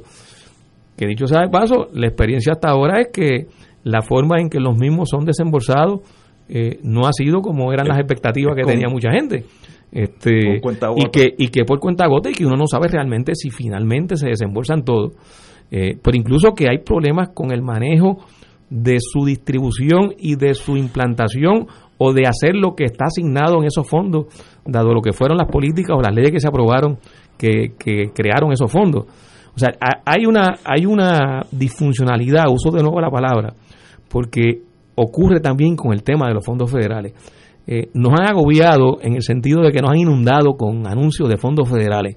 Eh, de que tal programa, de que se aprobó tal partida, que se aumentó tal asignación, que si los fondos de FEMA son tantos, que si los de CDBG, eh, DR y las distintas variantes que hay de los fondos CDBG son tantos. pero eso no se refleja en que haya una, un cambio en la estructura económica del país, en la mejora económica del país. nadie puede decir que eso está eh, ayudando a que haya una mejora económica en el país. Hay unos indicadores que van a mejorar porque no hay otra, como es el aumento en el empleo eh, principalmente, pero son aumentos eh, transitorios que dependen exclusivamente del periodo en que esos fondos son desembolsados. Y, y, no crean un nuevo modelo económico, una nueva base productiva, un desarrollo económico que es, a fin de cuentas, lo que debemos aspirar este, como país. ¿Cómo se logra eso? Ese es el tostón. Yo sé, yo, yo estoy en Puerto Rico, residente de Puerto Rico, a mi gusto y, mi, mi orgullo, porque una 936 me dijo, ¿tú hablas español? Ellos no sabían si era mexicano o boliviano. Pues necesitamos en Puerto Rico porque allá hay 21 plantas, necesitamos a alguien de la gerencia que sepa los dos lenguajes. Si no, yo no estaría aquí. Yo, yo, yo era empleado de la de G en Connecticut de carrera. Ok. Esa estructura que era la gallina de los huevos de oro, pero los huevos eran de grandes de los avestruz. GE tenía aquí entre 5 y 6% del net profit GE mundial. El 5 a 6% se producía en Puerto Rico, una cosa extraordinaria por los, por los pocos empleados que había, que había 11 mil. Era una cosa bárbara eso se secó. Westinghouse se fue, Digital se fue, Corco ni, te ocupe. Si tú le sacas a un país la fase productiva y no buscas otra fase, a que sea, pues ser bancaria, este, agricultura, la que tú quieras, pues te quedas esperando que Estados Unidos te mande dinero. Estamos en esa fase de interinato donde la gallina de los huevos de oro se murió y no hemos buscado nada que los reemplace. Pues estamos en la nada, que es una tragedia para el país, una tragedia. Yo estuve mis años en General Electric en Singapur. Singapur, Singapur es la tercera parte de Puerto Rico y es diez veces más próspera que Puerto Rico y no recibe FEMA ni nada. Ah, que hicieron un país altamente industrializado, etcétera. Había un plan específico. Así que se puede hacer, pero no se está haciendo. ¿Cuál es el plan de Puerto Rico ahora mismo? A cinco años, dime, ¿qué vamos a hacer? ¿Va a haber más termoeléctrica, va a haber más eh, eh, producción de químicos, eh, no sé, de agricultura. ¿Alguien sabe cuál es el plan para Puerto Rico? ¿O el plan es que FEMA nos mande dinero? Que eso llame. Ahora es peligroso porque te lo pueden mandar y no mandar. Entonces crea aquí un disloque, una cosa bárbara. Así que se murió el sistema antiguo con o sin razón, ya no existe y no ha habido nada que lo haya reemplazado, pues estamos contra la pared.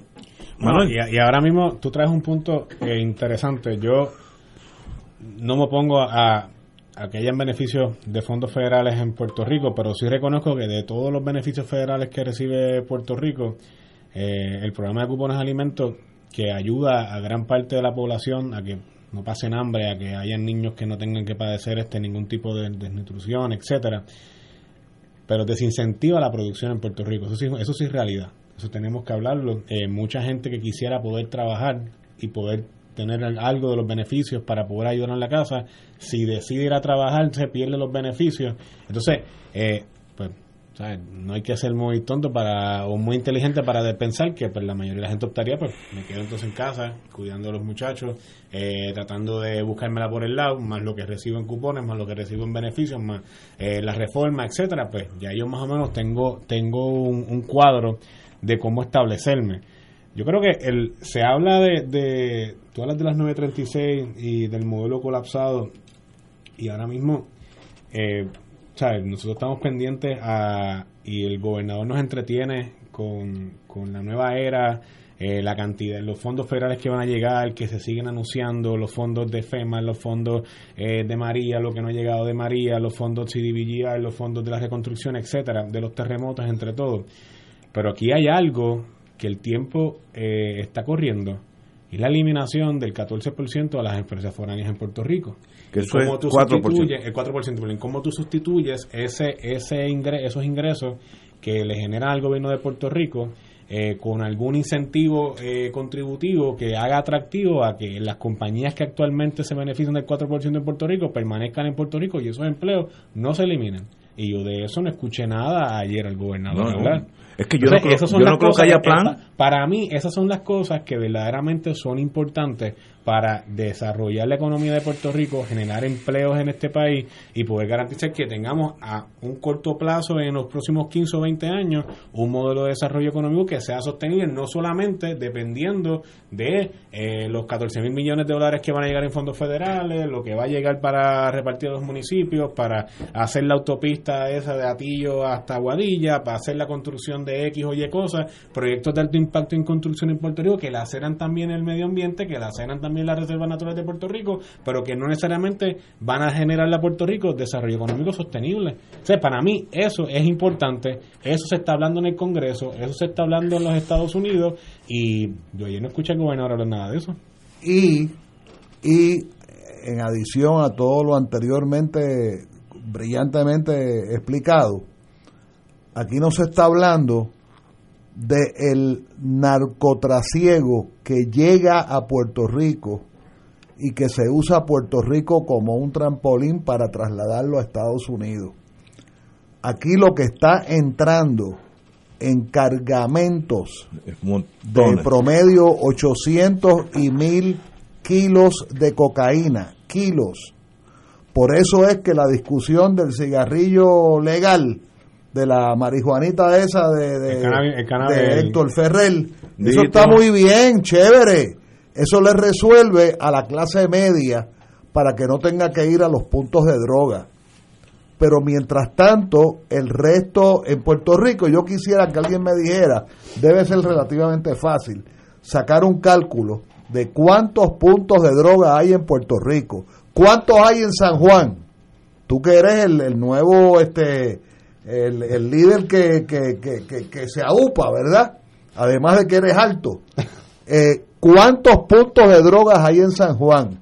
En San Juan hay varios condominios en el sentido jurídico, alianzas, alianzas do- de varios de varios este eh, eh, áreas eh, geográficas dentro de San Juan y yo pues tengo tengo algún acceso a la información por la naturaleza de los casos que tengo todos nombrados por el tribunal pero en, en- en San Juan están habiendo alianzas entre un residencial y otro y otro y una comunidad y la otra comunidad Para distribuir droga. pues claro, para distribuir droga y si hay que matar a alguien, pues se mata a alguien. Y para matar a alguien tienes que robar un carro, ¿verdad?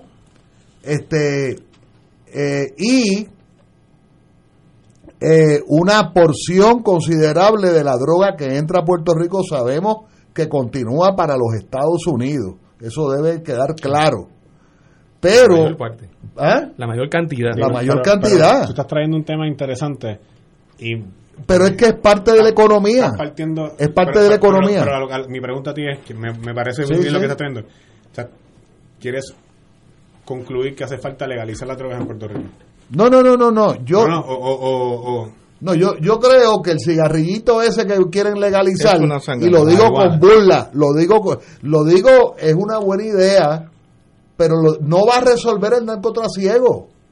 le va a resolver a que una fracción de el, del consumidor, en el, en el mejor sentido de la palabra, del, del usuario en el mejor sentido de la palabra, del que esté enfermo, el que lo quiere recreacional, pues que ese vaya a una tiendita a comprarlo, que, que ahora paréntesis Yo estoy de acuerdo se con quejan eso. porque están Yo saturados. con que se tiene que legalizar ¿Ah? marihuana. Pero, Sí, sí, pero lo que te quiero decir es que no va a resolver el No lo narcotrasiego. va a resolver.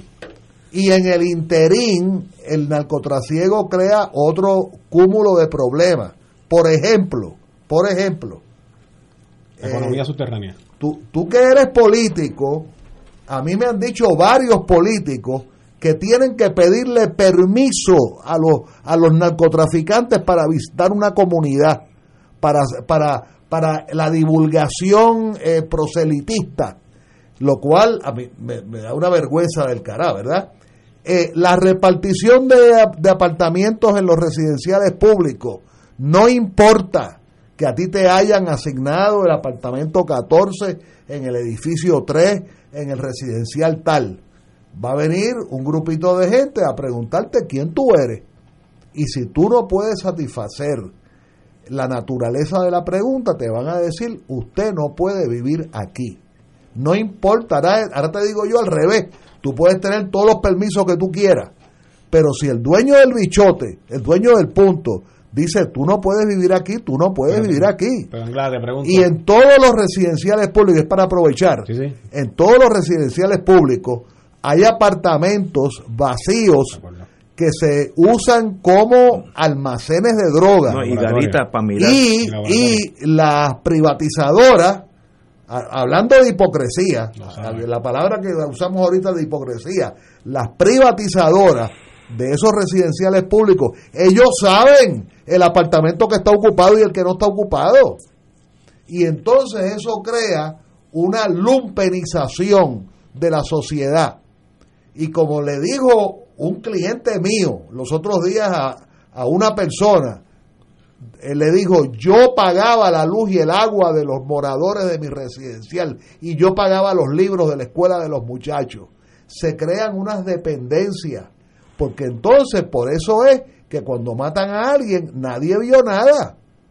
Nadie vio nada aunque te hayan matado al hijo tuyo, que eso es trágico. Terrible. Es terrible. Ah, yo no vi nada, yo no vi nada. Tú sabes quién lo mató, lo mataron al frente tuyo.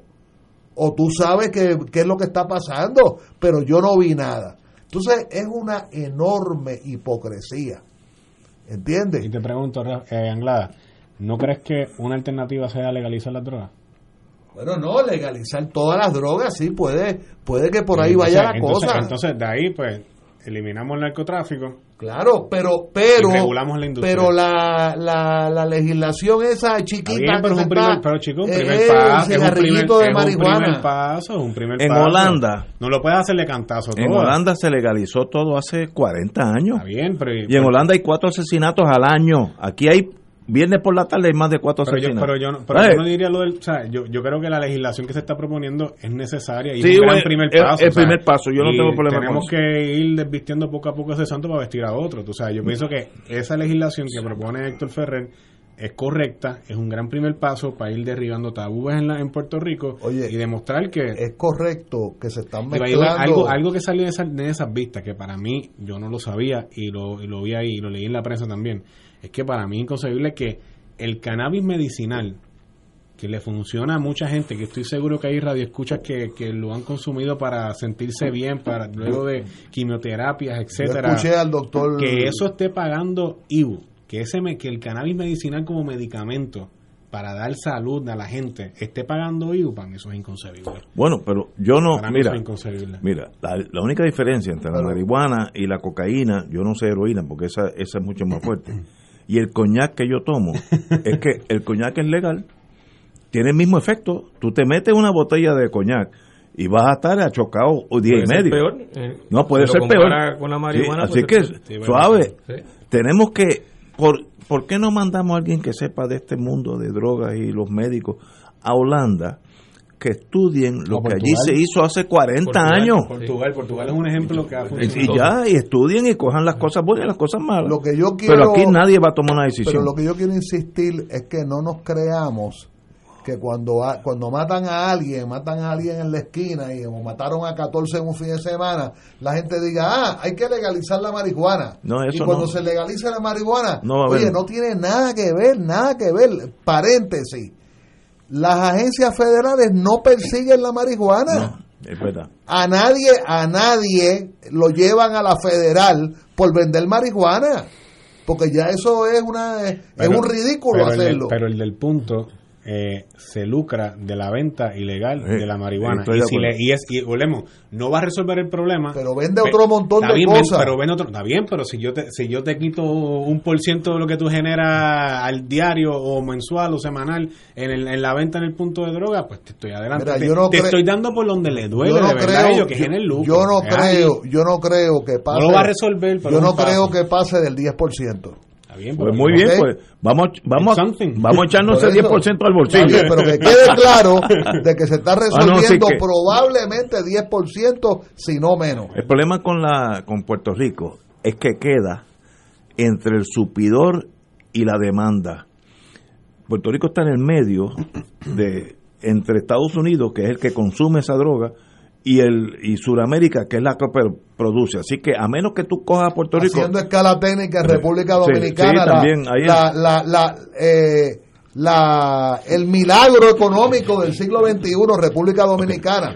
Claro, eso es obvio. Por ahí pasa todo, todos los cargamentos pasan Pero por ahí. mientras Puerto Rico esté aquí, va a haber una gran tentación de brincar a Puerto Rico y ya brincaste aduana y todos los problemas de inmigración y de aquí vas al mercado de Estados Unidos. Sí, ya estás en suelo americano. Y ya, eh, así que O sea, que es una desventaja. Nosotros. a menos que mue- muevas a Puerto Estados Rico, Unidos La viste rápida, la viste rápida, la viste rápida. que tiene como consecuencia que seamos una presa fácil no es y que atractiva. mientras para- estás entre el que la produce y el que la consume, tú vas a ser un intermediario. Eso es por eh, ley de, de- de mercadeo. Y de hecho, la mayor parte de la droga que entra a Puerto Rico sigue para Estados Oh, Unidos. en más del Lo- lo 90%, que se queda pero aquí mucho más. Eh, pero porque el mercado grande es en Estados Unidos, ¿no? Este, esto es... Estados Unidos es Sí, el pero- consumidor pero- pero principal ahora mismo ahora mismo en el Caribe eh, país que está siendo duramente lacerado no solamente por otras condiciones y, y situaciones políticas y sociales pero el narcotráfico en Haití es Sí, porque que allí no hay... aquello. Mira, La verdad, una cosa yo, yo estuve en Haití un tiempito de mi vida. En Haití, la supervivencia de comer famélica es tu problema inmediato. No morirte de hambre. Olvídate de hacer una casa, esos cantos de madera. Eh, El que yo reto a aquellos sociólogos que hablan de la pobreza, etcétera, que no hayan ido a Haití para que tú veas lo que es la supervivencia de verdad. Yo estuve allí dos años. Eh, eh, el concepto de pobreza de Puerto Rico son los, los, los aprovechados del sistema. En Haití la gente se muere de hambre. Cada cinco niños que nacen, tres se mueren a, los a los dos, tres meses. Una cosa espantosa. Así que yo no culpo a los haitianos de que busquen dos cosas. Primero, la emigración para Estados Unidos, que hay un- una, una, una emigración por todos los medios, y legal o ilegal. Rico mucho en los Sí. pasados días muchas noticias Y, y, y también que, que entre el mundo de drogas casi es inevitable, pues si no me voy a morir yo. Así que hay que entender lo que es el concepto de pobreza, no estar en una eh, white cloud, en una nube blanca dictando eh, cómo debe ser el mundo. No, vete allí para que tú veas lo que es pobreza. Allí no hay comida, allí no hay nada. Emigración o drogas, esas son las dos opciones. Eh, tú escoges la que tú quieras. Eh, señores, son las seis y media. Vamos, tenemos que hablar de Ucrania un poquito. Fuego Cruzado está contigo en todo Puerto Rico. Te invitamos todos los domingos a la una de la tarde por Radio Paz 810 AM y los sábados a las 7 de la mañana por Oro 92.5 Cuidando la Creación con la hermana Lisi y sus colaboradores. Entrevista, mensajes educativos y dándole voz a grupos que ayudan a cuidar la creación en el mundo. Recuerda por Radio Paz 810 AM, una de la tarde, domingo, sábado por Oro 92.5 FM. A las 7 de la mañana. Radio Paz te ofrece el mejor motivo para levantarte temprano y disfrutar el comienzo de un nuevo día de lunes a viernes con Enrique Liboy y Radio Paz en la mañana. La dosis perfecta de noticias, deportes y éxitos musicales de todos los tiempos, humor y curiosidades, calendario de actividades y tus peticiones musicales por el 787-300-4982. Conéctate con el 810 AM de lunes a viernes con Enrique Liboy y Radio Paz en la mañana. Fuego Cruzado, el programa de más credibilidad en la radio puertorriqueña, es ahora la tribuna abierta de análisis noticioso, con diversas perspectivas que exploran el trasfondo de lo que acontece a diario y cómo nos afecta. Escucha Ignacio Rivera y sus panelistas invitados de lunes a viernes en Fuego Cruzado en transmisión diferida a las 10 de la noche por Oro 92.5 FM. Todos los jueves Radio Paz y la Administración del Seguro Social te ofrecen un espacio informativo para y aclarar todas tus dudas sobre los derechos, requisitos y obligaciones para poder disfrutar de sus beneficios. Plantea tus preguntas por el 787-349-82 y conoce antes que nadie los detalles concernientes a cambios y nuevas regulaciones escuchando todo sobre Seguro Social con Víctor Rodríguez, los jueves a las 11 de la mañana por Radio Paz, 810 AM. No se pierdan los Juegos del Béisbol Superior AA de Puerto Rico con los Guardianes de Dorado por Radio Paz 810 AM, WERGSport.com y Facebook Live. Viernes 1 de abril, Cataño en Dorado, a las 8 de la noche. Y ahora continúa Fuego Cruzado.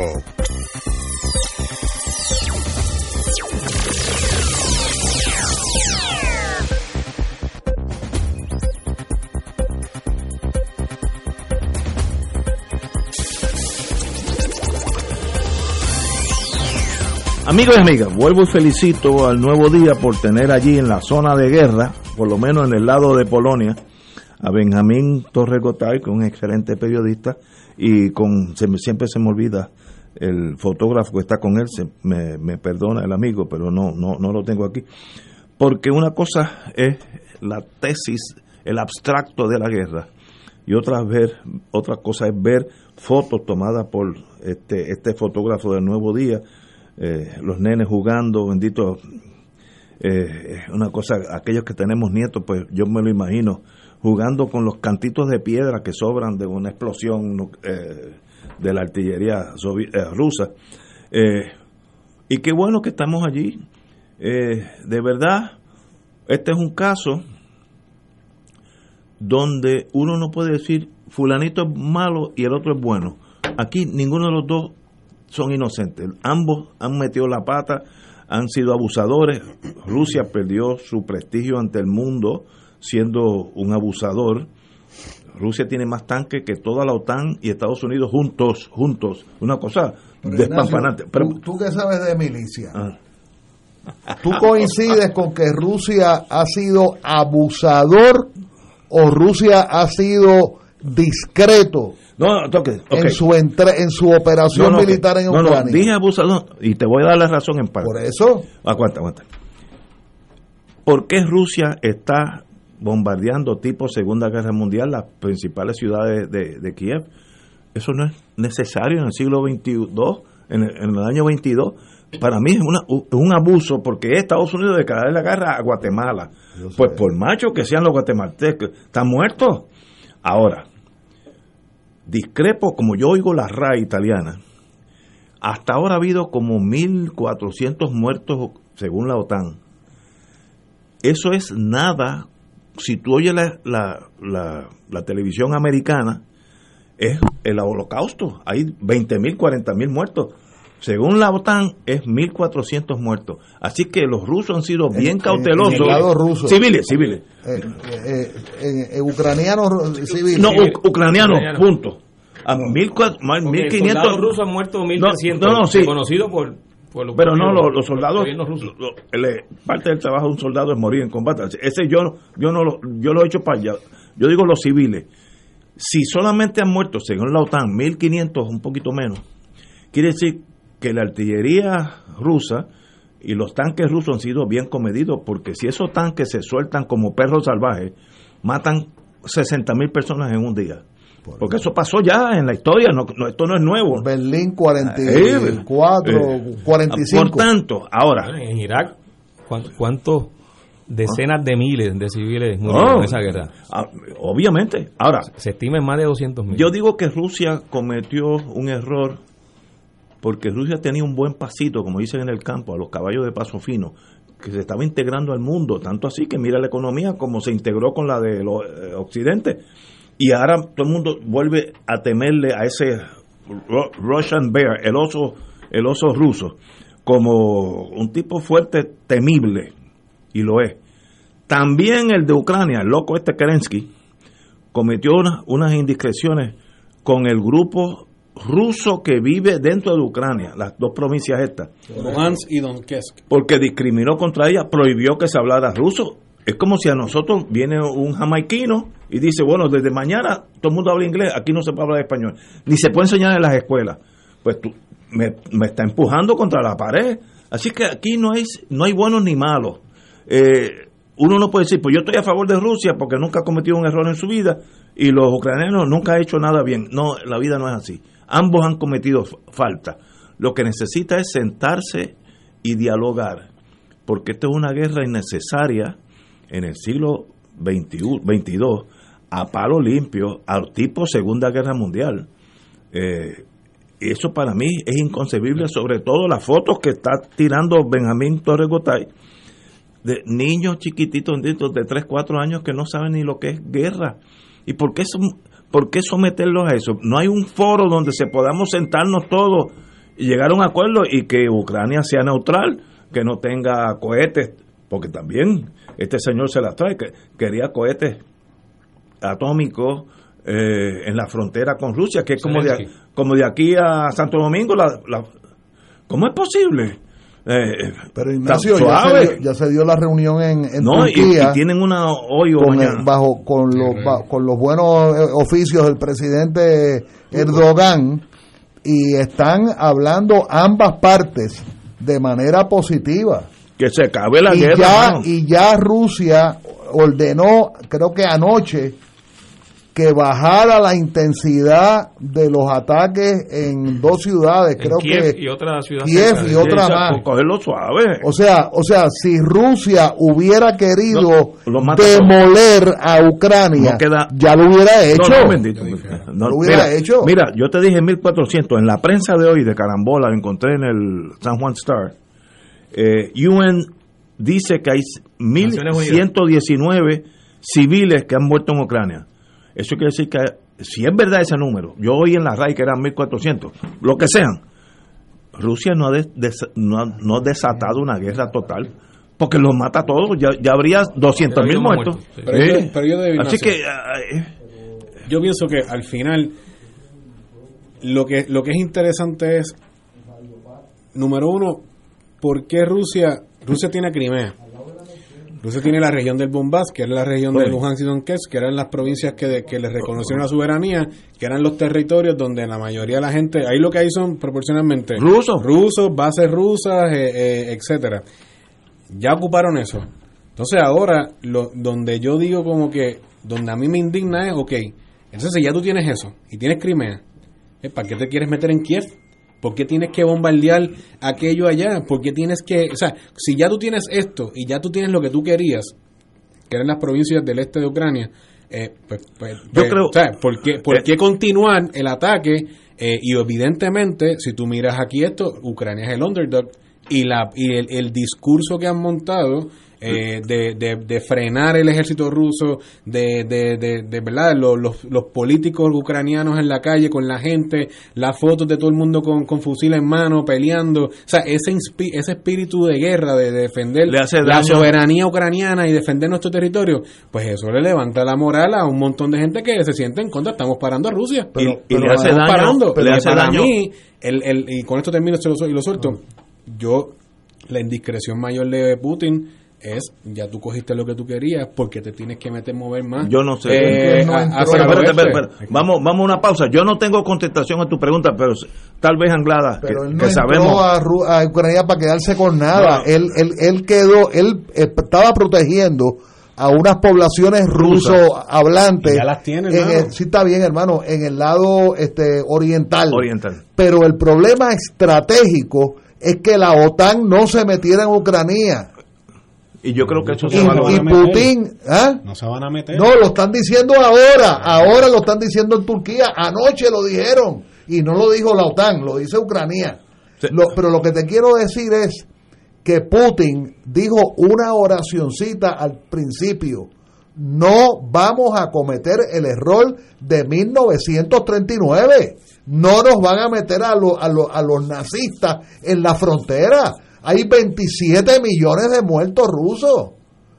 Y entonces Ah, bueno, es, muy fácil, es muy fácil que aquí hable la, la gente de la Carta de Naciones Unidas, Sí, sí. pero en, en Rusia mataron 27 millones de seres En humanos. Inconcebible. otro siglo, eh, no, y está mal, pero lo que está haciendo Putin ahora mismo en Ucrania también hay que denunciarle. se, que decir que está igual de se le marchita su su apertura al mundo occidental. Se- la gente Él está defendiendo la patria rusa. si, si tú fueras ruso, sencillo. tú estarías con Putin. Yo, yo estoy seguro. Bueno, no, que yo estoy con Putin. Fíjate.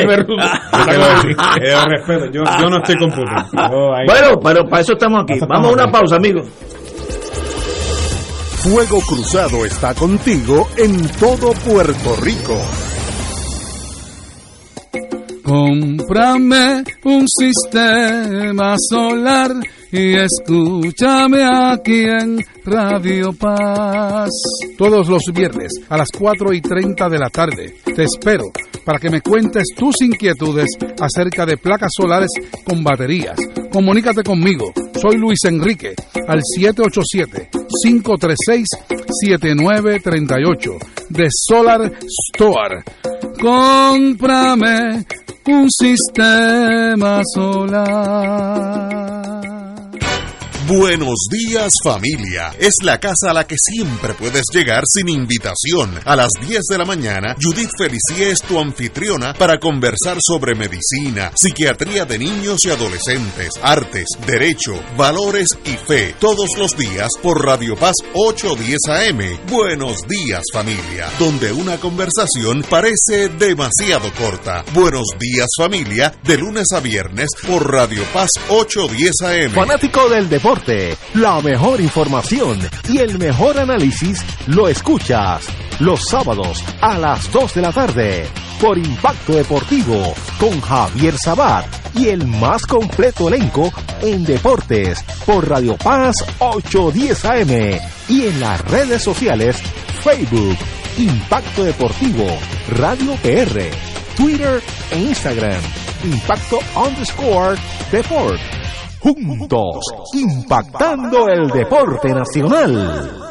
El Santuario Nacional de Nuestra Señora Madre de la Divina Providencia te invita a la misión cuaresmal 2022, titulada La Familia, Antorcha de la Fe, con el lema Mi familia y yo serviremos al Señor del 29 al 31 de marzo, comenzando a las 6 y 30 de la tarde. Cada día comenzaremos con el rezo del Santo Rosario, seguido de la celebración de la Santa Misa, predicación y adoración del Santísimo. Predicadores Padre Floyd Mercado, vicario de pastoral de la diócesis de Fajardo, Humacao, la doctora Nilda Tarafa y Padre Carlos Grullón, párroco de Nuestra Señora de la Monserrate en Salinas. Trae una foto junto a tu familia y comparte una experiencia que te acercará al Señor. Te esperamos. Info santuario de la providencia.org o al 787-646-9448.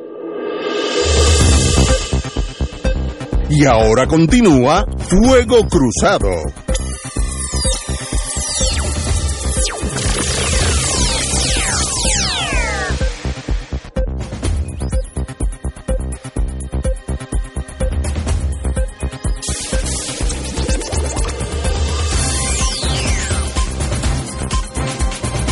Regresamos, amigos y amigas, a Fuego Cruzado. Bueno, señores, ayer hubo, tú que sabes de esto, eh, compañero, ayer hubo un operativo en la zona turística, arrestaron a unas 50 personas, que se dedicaban a la venta de, de drogas, mayormente al mundo, al mundo eh, turístico, pero de esto el compañero Anglade y yo hemos visto 50 casos similares, que hay unos grandes arrestos y a las dos semanas todo vuelve a la normalidad, porque lo que hace es que los, los que eran tenientes pues pasan al rol de capitán y los que eran sargentos pasan al rol de teniente, así que no, eliminas el trasiego, sino sencillamente arrestas un montón de gente, eh, la, la, prensa a veces se vuelve loca, que hay dos millones en fianza, etcétera, y no pasa nada. Desde que yo era fiscal yo estoy viendo eso, unos grandes arrestos y a los tres meses los puntos de droga vuelven a, su normalidad. ¿Cómo tú lo ves? Bueno, bueno, mira Ignacio, lo que yo lo que yo veo es número uno que esos son arrestos de lo que se llamaría nickel and dime, los que le venden el cigarrillito al turista básicamente, al turista. El retail, eh, eh, eh, y lo otro que me ha llamado la atención es que los federales están ayudando a montar el muñeco y, y, a darle espacio a que los estatales generen el arresto. Eh, pero te repito, no estamos hablando de una organización este de narcotrasiego multimillonario. Este, yo me da la impresión que estamos hablando de cosas chiquitas del, del concierge del hotel que pasa el turista y le dice, mire, ¿dónde yo puedo eh, conseguir tal cosa? Ah, pues mira, vete a donde aquel o, yo te llamo, lo que sea. te repito, yo no estoy actualizado con lo que está pasando, pero no es un arresto tipo organización como lo que yo creo que viene por encima, porque es obvio, es obvio que las autoridades están esperando que pase la famosa pandemia. Y por cierto, hay un repunte, están en seis puntos y pico ahora en estos momentos. Eh, pero eh, me parece que es algo como más cosmético. Compañero. Yo pienso que ahí, eh, como dice Anglada, están, arrestaron a, a los taxistas que el Yevi trae, como el Mula. este Creo que había dos o tres mujeres que se dedican a la prostitución, entre otras cosas. Eso es relevante. Pero eso, pues, es cositas chiquitas. Eh, no son los big fish arriba que son los que mueven la cosa y la droga eh, y el trasiego grande en, en, en, San Juan y en Puerto Rico. Pero ya que estás en condado, hay un tema eh, que va por esa línea también, que es la, el borrador de código orden público que el alcalde de San Juan le está proponiendo a, a los sanjuaneros. Y va en esa línea porque el código busca unas restricciones bastante, bastante complicadas y bastante duras a los residentes en San Juan. Eh, buscando garantizar quizás un poco de orden y buscando quizás buscando reducir un poco la cuestión del ruido, etcétera, en la ciudad. Creo que, que me parece que hay muchas cosas en ese borrador de código que no, que no son correctas para, para el país, como es contrario, Miguel Romero te está proponiendo prohibir que tú eh, eh, ocupes una vía pública para poder protestar. Eso está establecido eso, eso, no choca con la Constitución americana. Sí, y con la y con la y con la de Lela también, tú sabes. Y, y, entre esas cosas te propone eso y yo creo que eso eh, me parece que, que es motivo para para número uno la legislatura municipal indignarse y pedir que hayan vistas públicas y que el proceso sea abierto y que se escuche el colegio de abogados, a la Comisión de Derechos Civiles, a la ACLU, porque tú estás buscando restringir a una persona que no se pueda sentar, acostarse, ocupar una vía pública eh, en San Juan, que es donde están las oficinas de la Junta de Supervisión Fiscal, donde está el Centro de Gobierno de Puerto Rico, donde están el Capitolio, la Fortaleza, el Tribunal Supremo, el Centro de Gobierno del país, donde personas de todos los municipios vienen aquí a manifestarse y que eso esté en, una, un borrador de código que está proponiendo el municipio de San Juan, me parece que es eh, completamente desacertado. Lo otro. Hay una hora de, cierre. La hora de restricción de la cierre. Mira para que, tú veas. Tú estás proponiendo que el San Juan como ciudad eh, tenga que cerrar de lunes a viernes a las 12 de la noche y de sábados y domingos a la 1 de la mañana. Pero ¿Quién no le va a aplicar ese código de orden público? Cualquier entidad eh, regulada por la compañía de turismo, entiéndase. La linda, eso se hoteles, llama la linda Los hoteles, el, ce- el distrito de convenciones, el del T-Mobile Arena. La blanquitura, Eh, eso eh, tiene hasta eh, tonos eh, raciales. Esa gente, eh, eh, eso, a esos no les aplica. Pero No entonces, sabía eso. los comerciantes en San Juan, que se las han visto duras, que son los que limpian las aceras, que son los que mantienen una actividad nocturna también, ¿sabes? Oye, tiene que haber unos controles y unos balances, pero tú no puedes liquidar el comercio en San Juan, tú no puedes liquidar la, actividad comercial en, en- el viejo San Juan, en la placita, en Río Piedras, en Cupey, en Caimito, en Atorrey, sea, tiene que haber unos controles y unos balances, porque de lo contrario, no puede haber, no, entonces no habría una convivencia en San Juan donde verdaderamente nosotros podamos tener, este, garantizar que haya eh, desarrollo económico y calidad de vida. Otra cosa que, que me parece que, que está que, que bastante complicada es la prohibición. O sea, Miguel Romero quiere multar a los deambulantes. Una multa de 250 pesos por pedir No, en la luz eso o por es estar acostado o por estar acostado en una acera. Eso está propuesto. Yo no te estoy mintiendo, Ignacio, eso está ahí. ¿Y dónde va a cobrar el dinero? Yo das no un sé, boleto a chico, pues yo no, yo no sé. Eh, eh, Eh, pero- o sea, eh, pero, pero son cosas, son cosas que han generado, y, y lo traigo por el tema que estabas hablando, ¿verdad? De, de la redada que hubo en, en Condado de Isla Verde. Pero son cosas cuan- que, que van a la discusión más macro de que las restricciones exageradas a la, a la, a la población no necesariamente redundan en que podamos convivir de, de una manera eh, mucho más este sosegada o mucho, o sea, tú tienes que permitir también que haya actividad, que la gente se manifieste, que la mire, eh, si, si usted vive en el viejo San Juan, tiene que haber unos controles y una garantía y la policía tiene que aplicar unas ordenanzas y tiene que aplicar unas multas. Pero tú no puedes eh, quitarle la esencia bohémica, turística, o sea, de patrimonio de, de la humanidad que tiene el viejo San Juan. Y queremos, hab- hablamos mucho de revitalizar Río Piedra y todos tenemos la nostalgia de que queremos integrar la universidad con Río Piedra, pero tú no puedes tampoco liquidar la actividad, no- una, una posibilidad de que Río Piedra se convierta en un centro comercial que lo vas a hacer a las 12 y a la 1 de la mañana porque los estudiantes que están en la universidad, ¿dónde van a ir? A Río Piedra no va a poder ser. O sea, yo creo que esa conversación eh, Mira, eh, Manuel, es mucho yo- más amplia y de- requiere yo- también que se analice. Yo creo que Ignacio te debe invitar un día específicamente para que tú le informes al pueblo de Puerto Rico cómo han sido tus primeros 90 días o, o 60 días en, en la Asamblea Municipal, ¿correcto? Seguro. Ya que tú heredaste el escaño de nuestra amiga Margarita Ostolaza. Buena amiga.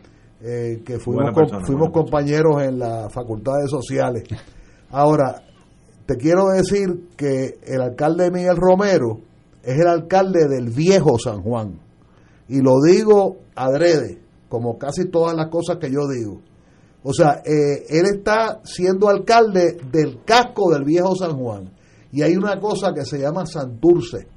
Si tú excluyes a la placita de Santurce, que yo todavía estoy Y entre, esperando y el entre está informe. Tierra. No por eso, pero si excluyes la placita de Santurce, que estoy esperando todavía el informe de aquel revolú que hubo, que habían 12 policías municipales y que el alcalde iba a averiguar, pues todavía está averiguando, todavía está investigando. Pero Santurce está en absoluto abandono. Si usted quiere ver un zafacón de basura en la acera, eh, al frente de la puerta de energía eléctrica de Luma en la parada 17.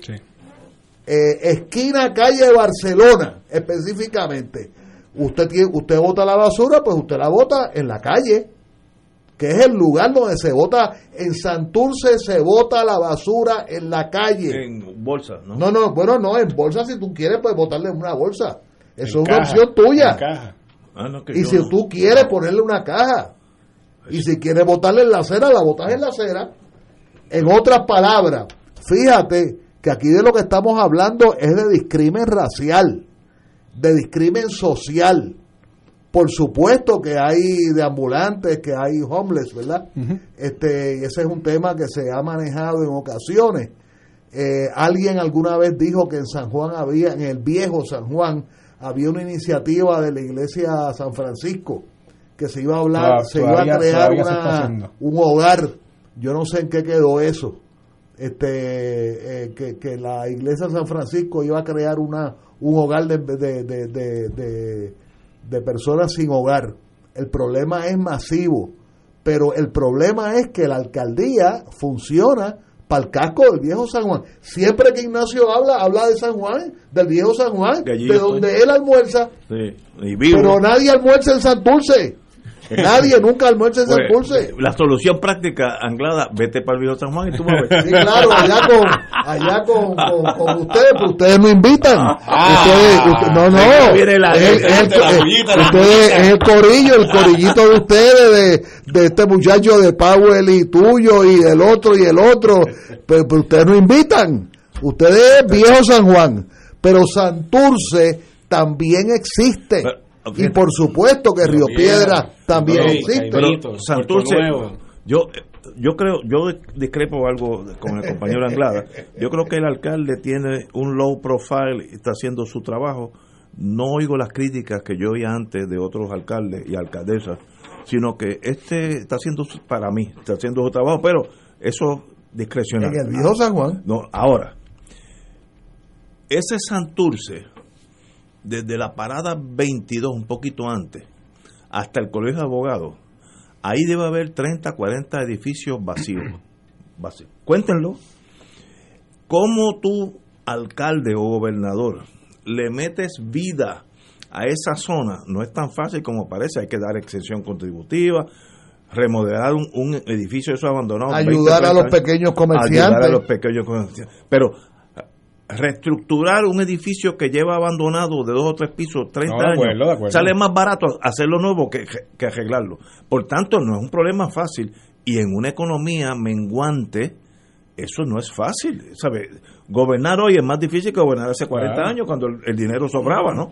Eh, así que no, no sé si se puede hacer mucho pero yo estoy de acuerdo contigo eh, de- el- el- O sea que me vas a invitar a almorzar al Usted está invitado y no, allí no hay queja. En el viejo San Juan está No, no hay queja, perfecto. no, no, eso es... No, yo, Señores. yo las he escuchado unas cuantas. Manuel Calderón y Rafi Anglada, un privilegio tenerlos Muchas aquí. gracias por la invitación. Sí, Siempre un privilegio.